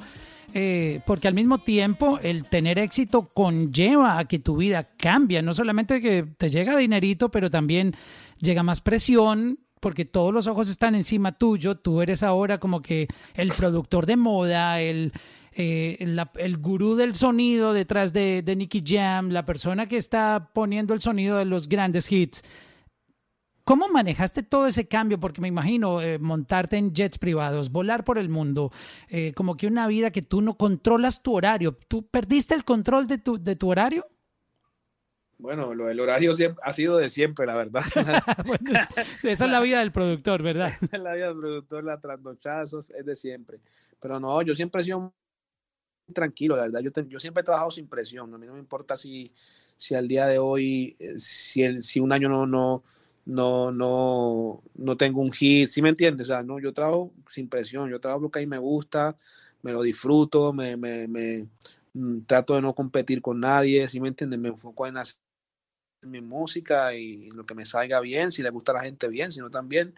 Entonces siempre he trabajado así, como que sin presión, fresh, eh, tratar de disfrutarme en realidad lo que yo hago, porque si no me lo disfruto, no, no me va a salir como es. Creo que primero es disfrutarme esto y obviamente han habido muchos cambios personalmente y por lo que tú decías ahorita del dinero y, y todo eso, esas cosas que uno, que eh, llegan con, con todos estos éxitos, pero que siempre me lo he tomado muy relajado, muy, muy, muy, trato de estar siempre muy tranquilo y enfocado, no perder el enfoque, seguir haciendo lo que me gusta, seguir haciendo las cosas bien, eh, eh, seguir haciendo buena música. eh, obviamente, un- uno, tuve que mudarme de, de Medellín porque llegó un momento en el que me está, estaba viajando mucho para Miami.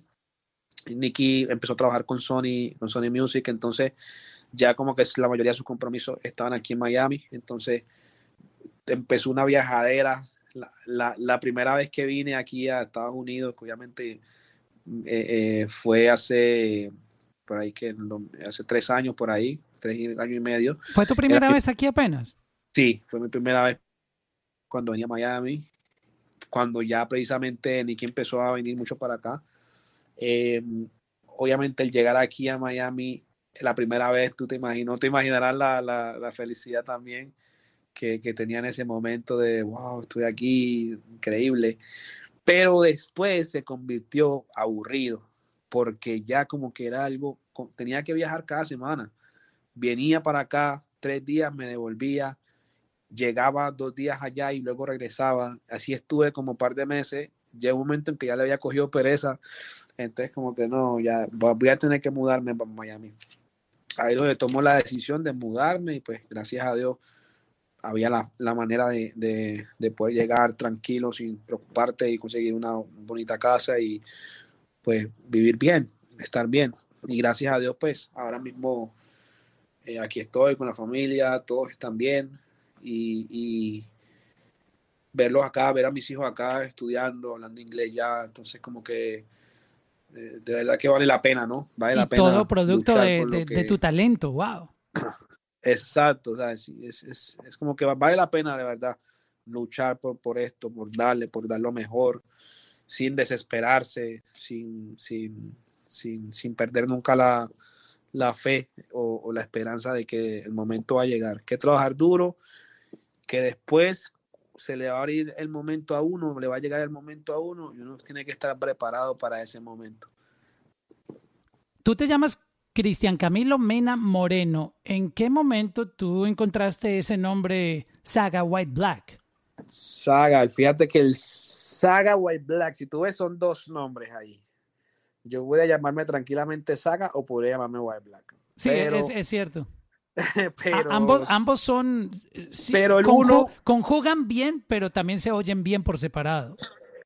Exacto, pero el uno tiene que estar con el otro sí o sí, porque si no, no, no es Saga White Black. ¿Y cuál, y cuál es el, el, la explicación? Mira, los dos nombres son robados, entre comillas. pero te voy a decir cómo pasó. El Saga fue cuando yo empecé en mi tierra, en Quito. Eh, cuando empecé en el colegio a hacer música, éramos cinco chicos, entonces los cinco nos, no, nos colocamos la saga. Eh, cuando yo termino el colegio, que me mudo para Medellín, como te conté ahora, ya ninguno de ellos siguió haciendo música o siguió, tú sabes, estando con la música, solamente yo. Entonces ya yo me quedé con el nombre, pues ya no me podía decir la saga, sino que ya me decían saga, me, me di a conocer por eso. Entonces ahí como que ya me cogía el nombre de saga. Eh, cuando llego a Medellín, me doy de cuenta que hay otro saga en Medellín. Y en ese momento estaba trabajando con un artista, con Checa. No sé si, si, si lo, lo, lo Claro, yo, vi, yo a Checa le soné en la radio, nadie sabe, en el momento que salió oh, la canción. Oh, ok, él trabajaba con su productor que se llamaba Saga también. Entonces, cuando yo llego a Medellín, y obviamente ellos tenían muchas canciones en la radio en Medellín, y yo llego y donde yo me presentaba, yo, ah, mucho gusto, Saga. Ah, ¿cuál Saga? El que trabaja con Checa. No, no, no, yo yo trabajo ahí con ahí, ahí. Entonces era como que siempre eso. Algunos amigos me decían, cámbiate nombre. Yo, no, no, pero no, pues me gusta Saga porque Saga, ¿sabes? Es mi nombre, mi esencia. No, no siento que ese es mi nombre, no, no me puedo cambiar. Y entonces recuerdo que yo creé un grupo ahí en, en Medellín con, con un amigo mío y nos llamábamos White Black porque él era blanquito, yo era negrito, entonces pues, creo que nos colocaba white black, pero pasaba algo, que cuando nos presentábamos en las discotecas, eh, el nombre white black era raro para la gente pronunciarlo, entonces muchas veces nos, nos, íbamos a cantar y nos decían, bueno, y con ustedes, black and white, eh, sí. with the black, lo leían así, with black, with black, y nosotros, ah. Entonces salíamos nosotros, buenas noches, mi white black, white black. Entonces, como que llega un momento en que no, papi, ese, ese nombre es raro para la gente. A ti te dicen Sonic, a mí me dicen Saga, llamémonos Saga y Sonic. Y el white black, pues, botémoslo ahí. Pero que una vez le hice una canción a un rapero ahí en, en, Medellín, se llama Dominic Pérez. Y él sabía, obviamente, él conocía a los dos sagas, conocía a los, él era pana del otro saga y, y de mí. Entonces, cuando él graba la canción, en los créditos, él, él molestando, dice, eh, Dominic Pérez, oh, y en la pista, eh, Saga, pero no Saga el de Checa, sino Saga el de White Black. Lo dijo así y se puso a reír. Y yo dije, hey, todo el mundo se puso a reír en el estudio, ja, y yo me quedé con eso. Y yo le dije, papi, espera, espera, espera, espera, espera, espera, espera, espera, espera, espérate. Hazlo otra vez así como lo dijiste. Ságale. Oh, ok, no me esperes, pan, saca el de White Black. Y yo, uy, papi, eso suena igual puta. Vale, vale, vale. otra vez, otra vez. Puse que lo hiciera como cinco veces. Saca el de White Black. Pero sentía que quedaba muy largo, el de White Black. Entonces, como que ven, cuéntale el de y mete solamente saca White Black. Entonces, ella grabó la pauta, lo puse a grabar como 10 veces pero solamente porque yo quería escuchar cómo, no era que lo hacía mal, sino que yo quería escuchar. Para aprender a pronunciarlo bien. Exacto, saga white black. Y yo lo más suavecito, saga, saga white black. Y yo, uy, esa pauta me encanta. Papi, hazlo más, grita, grítalo, grítalo. Saga white black. Y yo, uy, yo en mi mente decía esa. Y ya después de ahí, ya como que todo el que llegaba al estudio le decía yo, mira, eh, saga white black, saga white black, pautame, pautame. Saga White Black, ya, ya eh, eh, los colocaba que, a, que, a que dijeran el nombre. Pero bueno, tú sabes, no fue hasta que hasta que pude pues estar en todas estas canciones con, con Nicky en que ya como que la gente lo asimiló, ¿no? Ya como el de el de Saga White Black y hoy en día para mí pues me suena bien y ya la gente como que la, la tiene en la mente, ¿no? Exacto. Y obviamente el resto es historia. Llegaron canciones como Bella y Sensual, con Romeo Santos. Tú también hiciste ahí eh, la producción, ¿correcto? Sí, exacto, Bella y Sensual, exactamente. con Dari Yankee, además, o sea, estamos hablando que tú colaboraste con, con el máximo líder del reggaetón, eh, con el bachatero más grande en la historia, que nunca habrá otro igual como Romeo Santos, y con el artista urbano latino más grande, que Nicky Jam. O sea, eh, mira, ¿qué significa tener una pista con estos tres duros? ¡Wow! Mira, esta canción nace, eh, Romeo invita a Nicky a grabar. Y obviamente, como yo sé que le grabó a Nicky, pues yo estoy ahí, le grabo las voces. Era otro sonido, era una pista totalmente diferente. Pero normal, yo estoy haciendo mi trabajo y estoy grabando normal. Le grabo, mando voces y listo. Yo no supe más nada de la canción. Luego me dicen a mí un día, me llama Nicky y me dice, eh, Saga, este, le acabo de dar tu número a Romeo porque me acabo de uh. decir que como que la pista que él tiene, como que no le alcanza a convencer si es lo que él quiere. Entonces, a lo mejor te va a llamar para hablar contigo. Y preciso. Y tú, tú grabaste el... Ah, no, el número tuyo lo tenía Romeo Santos. Nicky se lo pasó y él me llamó a decirme se lo había pasado, porque la pista de él, de su canción, como que no lo convencía. Exacto, pero, pero te, Romeo te llamó. A los cinco minuticos me llamó él. Hola, ¿qué tal? ¿Cómo estás? Y yo, hey, papi, dime. Soy el chico de las poesías, tu fiel admirador.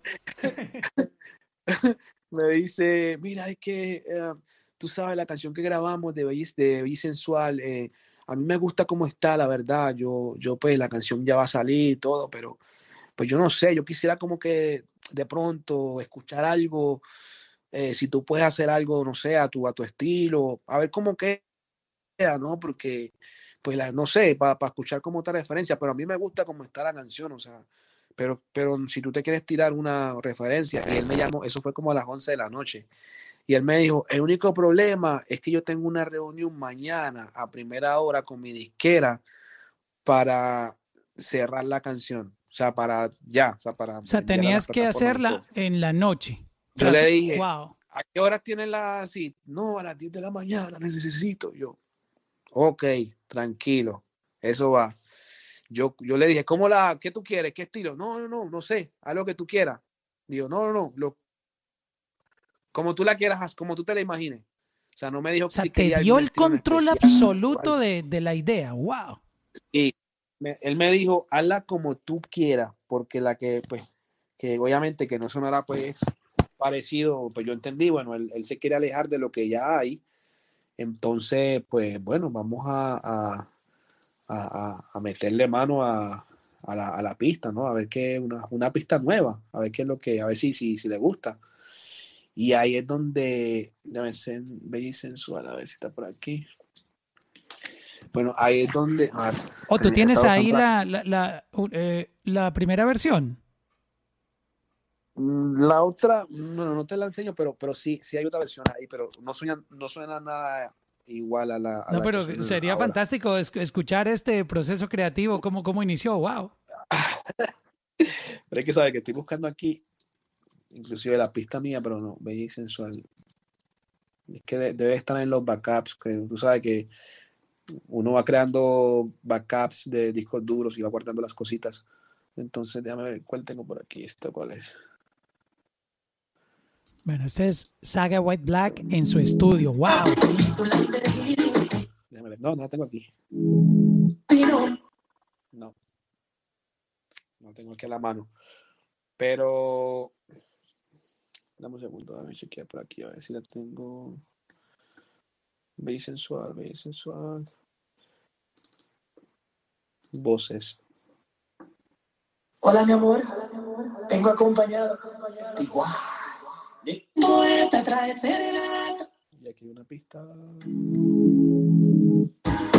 No, no, no. No, no tengo la, la vieja. Bueno, pero ahí escuchamos un poquito las voces de...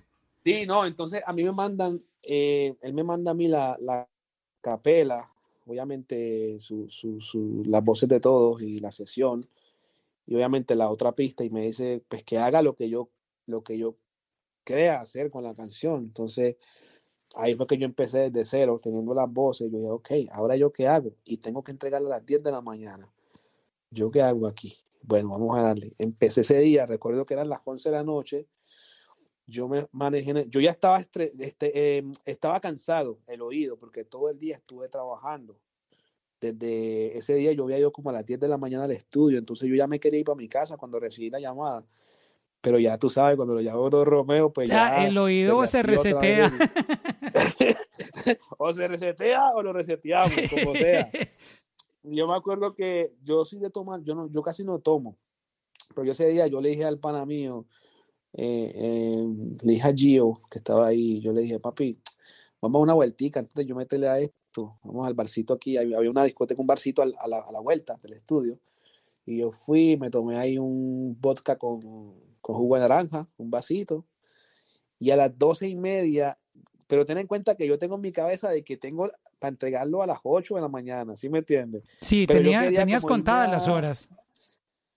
Sí, pero quería irme a como que a resetearme, ¿sí me entiendes? Entonces salí al bar y estuve ahí como una hora y me tomé mi vasito de vodka con, con jugo de piña, fue, y volví al estudio ya un poquito entonadito.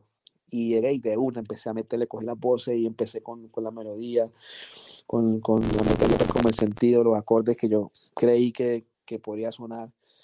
Y yo trabajé sin parar hasta las 8 de la mañana yo ya tenía un sueño, no te imaginas, yo estaba que me dormía, entonces yo, yo, lo- yo lo escuché la última vez y yo dije, no, pues, si gustó bien, o sea, ya como de tanto escucharlo, ya tú le vas perdiendo como que no sabes si suena bien, ¿sí me entiendes? Sí, tú, te- tú empiezas ya- a decir, esto, esto es una mierda, no me gustó, Y- o no le va a Y gustar. ya uno con sueño, ya uno con sueño, como que, ya, yo creo que, pues esto es lo que tengo, ¿qué vamos a hacer?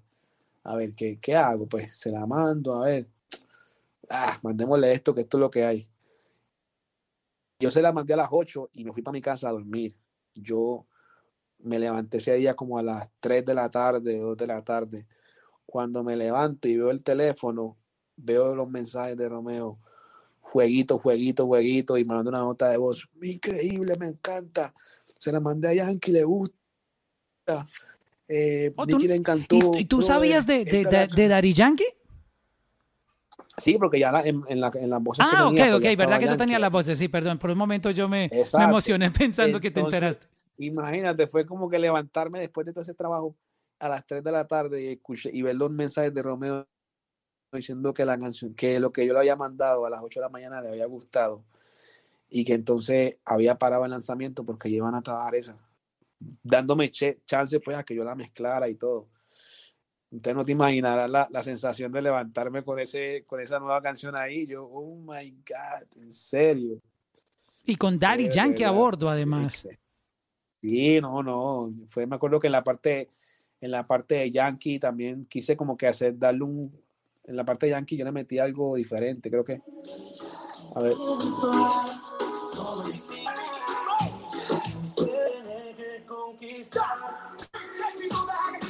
Ok, ahí le cambié la, sí, la intención del beat, me acuerdo. Voy a, voy a meterle aquí la intención del, pero todo eso con sueño, tú sabes, con sueño porque ya estaba cansado y le metí el cambio para que a él le gustara, pues a ver si le, si le corría y no se quejó, que todo estaba perfecto, que le gustó.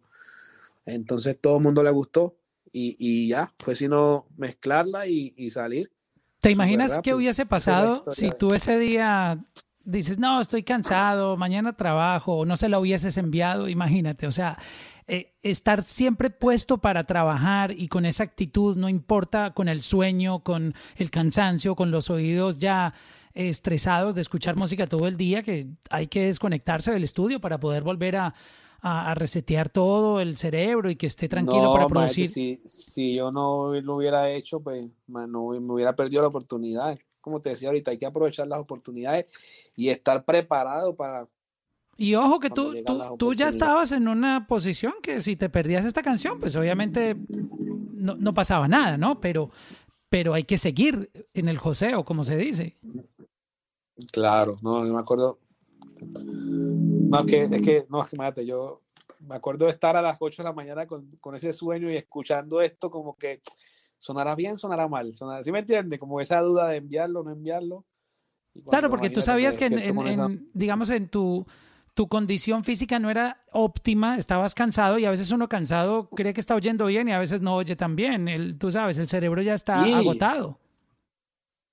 Y a mí, a mí me ha pasado que a veces escucho algo ya con el oído cansado y cuando al día siguiente yo, ay, diablo, esto me quedó aquí, este, estoy que subirle más a este volumen, ¿sí me entiendes? Hay que bajarle a esto. Me ha pasado, pero imagínate, cuando sonó eso, Hola, mi amor. Vengo acompañado. Wow. La pista.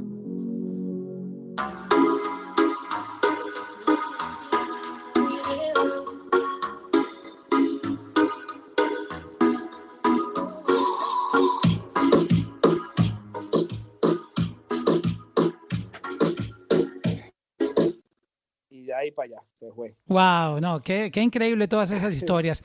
Cada canción tiene una movie, una película de sacrificio y un trabajo detrás que mucha gente desconoce y yo creo que estas historias que nos has contado realmente son inspiradoras para que la gente que siente que va a botar la toalla, colgar los guayos, este, nunca lo hagan. Hay que, hay que mantenerse siempre en la pelea, ¿no?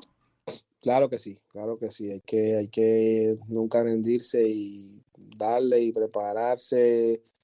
Obviamente, si esto es lo que uno quiere, pues obviamente hay que luchar por ello, aprender, mejorarse, mejorarse y, no, no bajarle, no bajarle.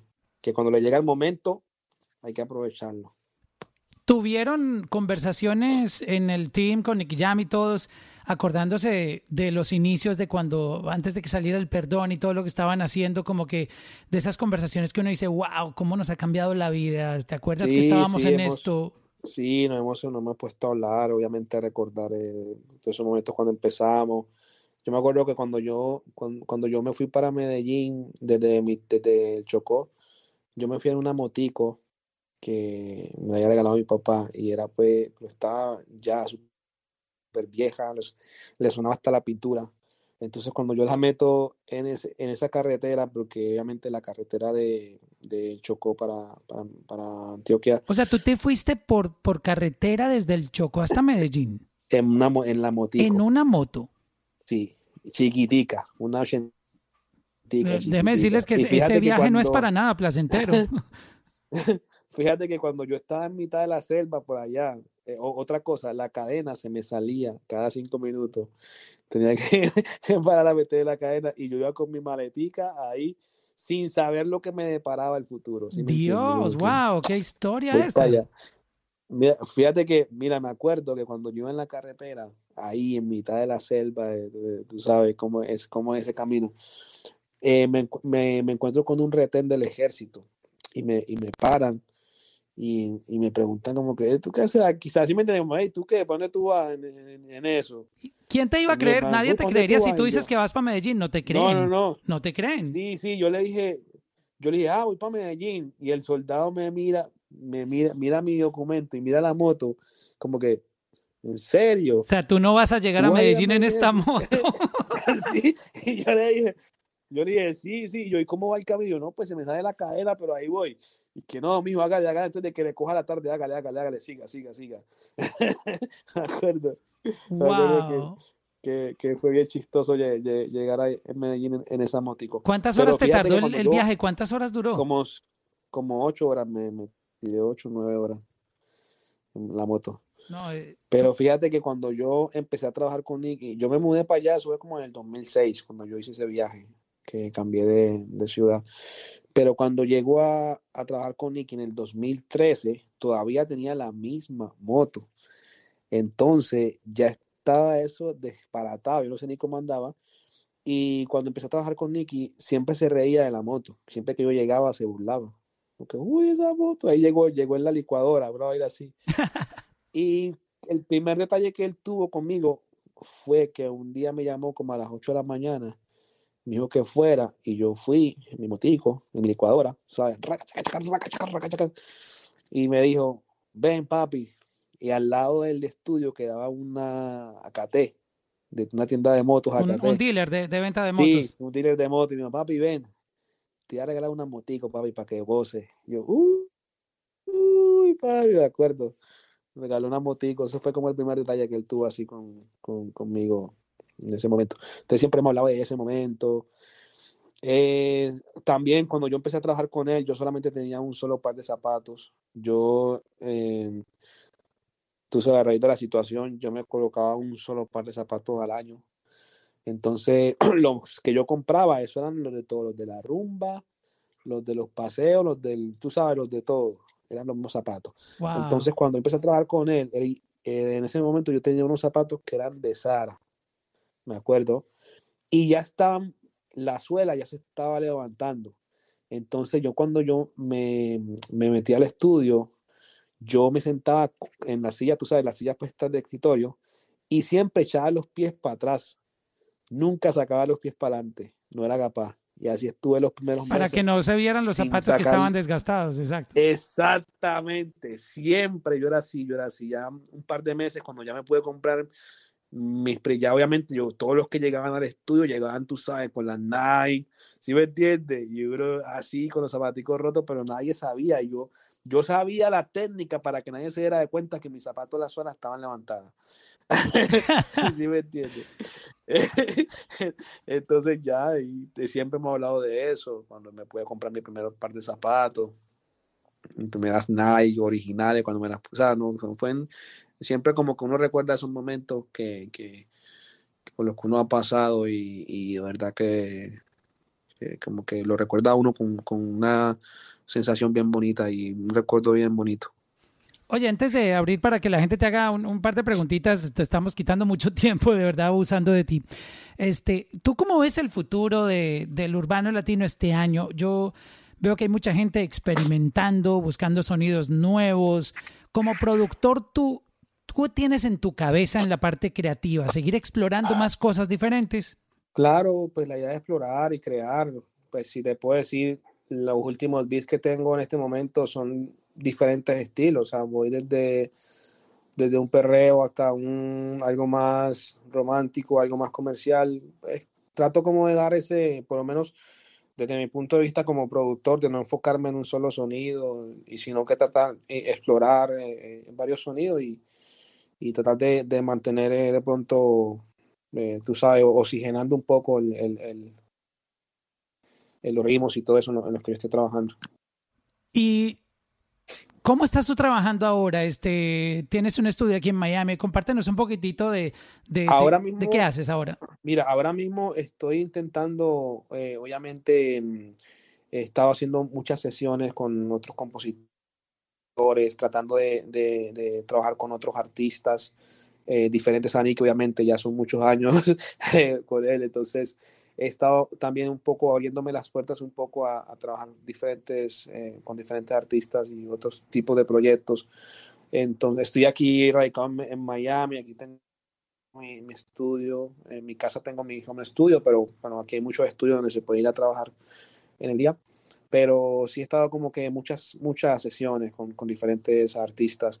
Eh, también estoy ahora mismo, tengo un proyecto nuevo como mi disquera y, y tengo tres artistas ahí de Colombia que estoy eh, apoyando, que estoy impulsando.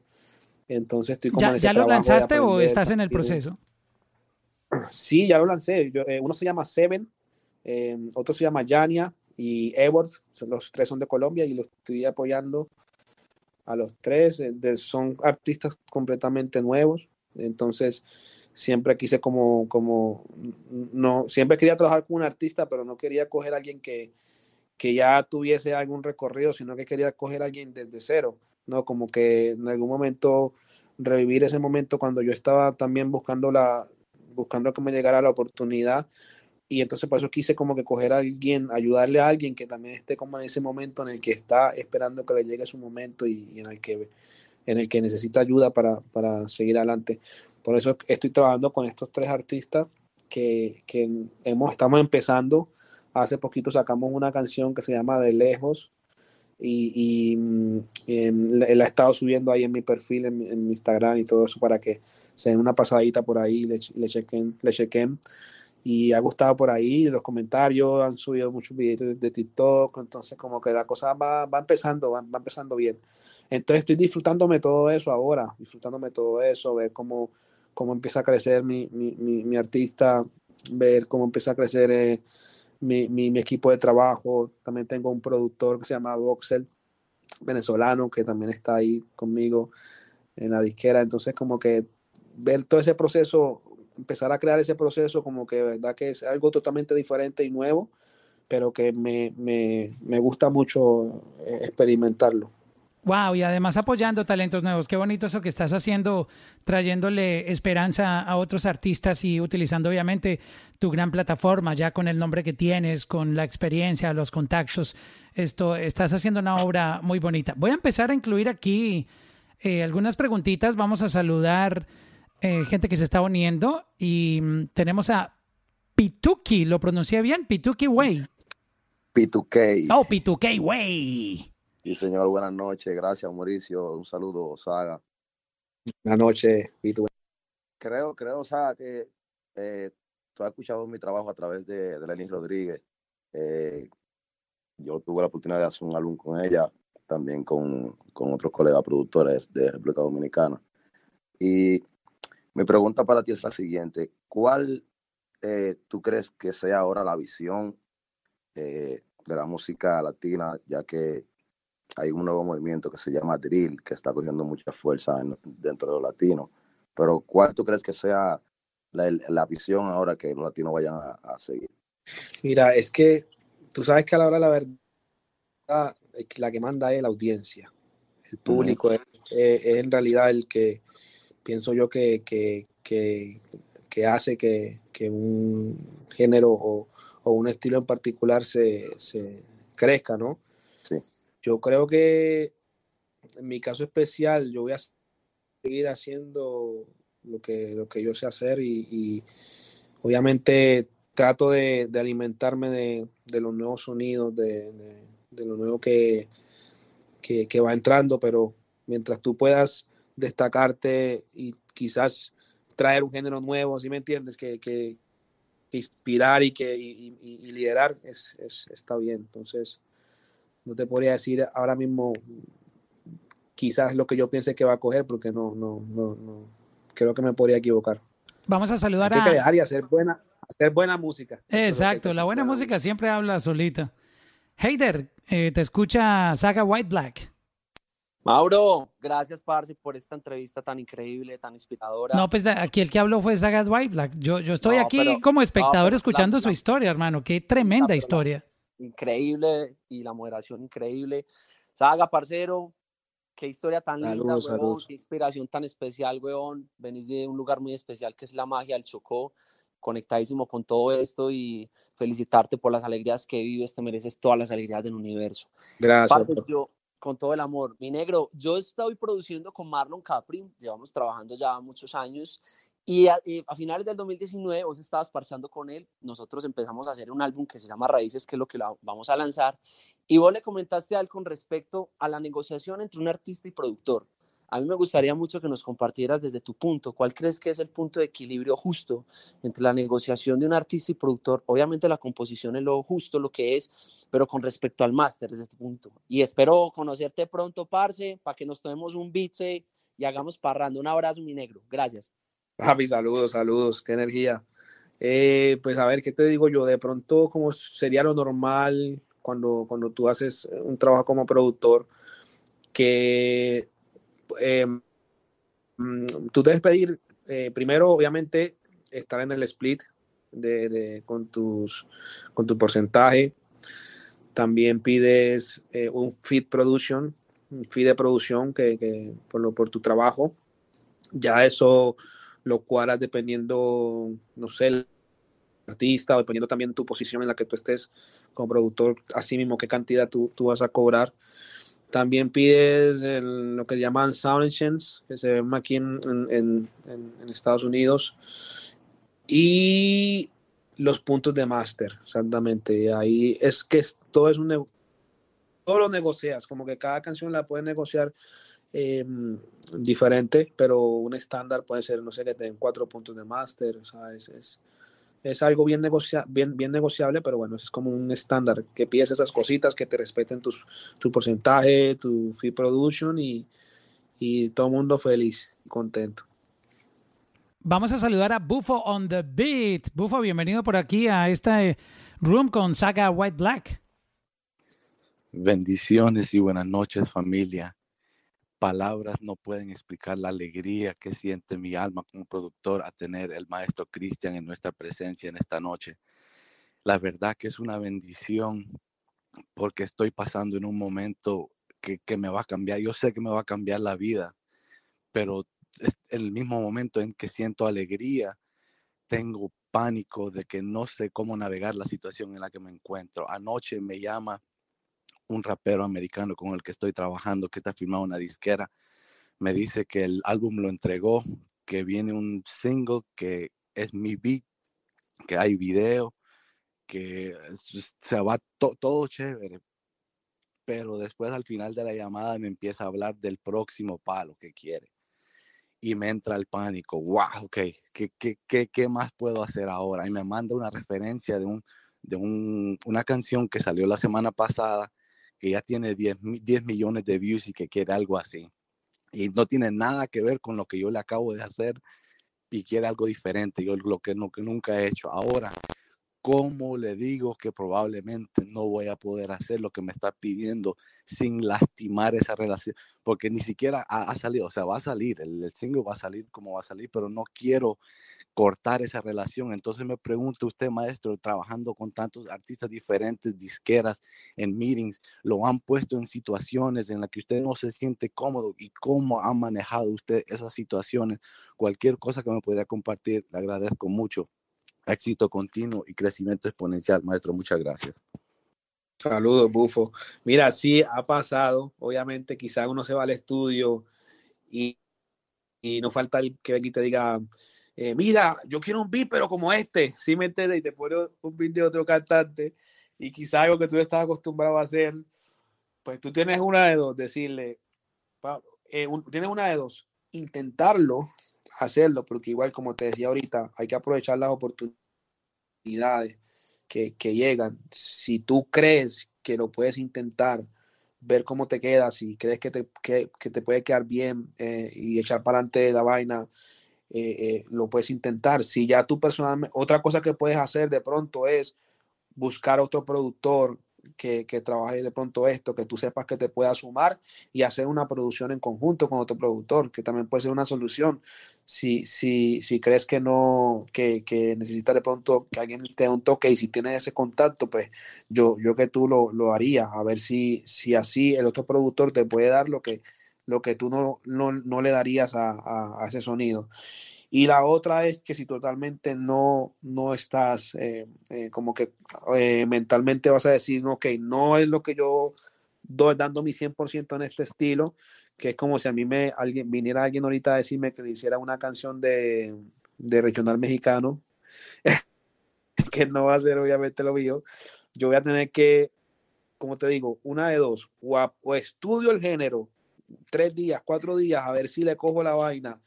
Y porque obviamente la idea sería es, superarse, estudiar, estudiar y mirar si le puedes coger el palo o mirar si te busca un otro productor o si ya al último le dice, mira, honestamente, eh, siento que no es mi estilo, o sea, lo mejor es ser honesto y, y decir, obviamente, ¿para, ¿para qué hacer algo que no te va a quedar bien o tú no vas a quedar satisfecho si, si, si, si lo vas a hacer, ¿no? Entonces, es ser honesto, pero pensando, como te dije ahorita, buscar las posibilidades y las opciones que tengas a disposición primero. Vamos con la última preguntita. Saludamos a Liam Bro. ¿Cómo estás, mi hermano?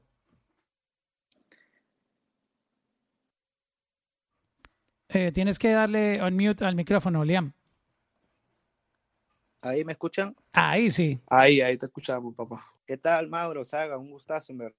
Gusto. Saludos, Una saludos. Muy, muy inspiradora la de Saga. Eh, y, bueno, la pregunta que yo quiero hacer a Saga es, ¿qué tiene que hacer un talento nuevo para poder sorprender a un productor y poder ganarse esa oportunidad? ¿Hay, no sé, alguna característica específica que hayas visto en los artistas y que consideres que por eso son exitosos? Bueno, mm, de pronto, no sé si lo hice sorprender al productor como para que lo firme Para que, le, pa' que le haga una pistica. Bueno, es, eh, pues no sé, mira, a mí me ha pasado, la, la, la otra vez me pasó algo que, que hace poco me contactó alguien eh, de Medellín que quería trabajar conmigo. Obviamente, pues yo lo paso a mi, a mi equipo de manejo y obviamente cuando empiezan a hablar con esa persona de los costos que tendría el trabajar conmigo, es un costo que no puede cubrir, o sea, no estaba en, el, en, el, en, su, en, su, en su presupuesto. Entonces, eh, mi equipo me dice, mira, el artista no tiene el dinero para trabajarlo, entonces, este, tú sabes, eh, no tienen para invertir en un video, entonces como que no hay algo atractivo que se vea, entonces no, no, lo vamos a hacer.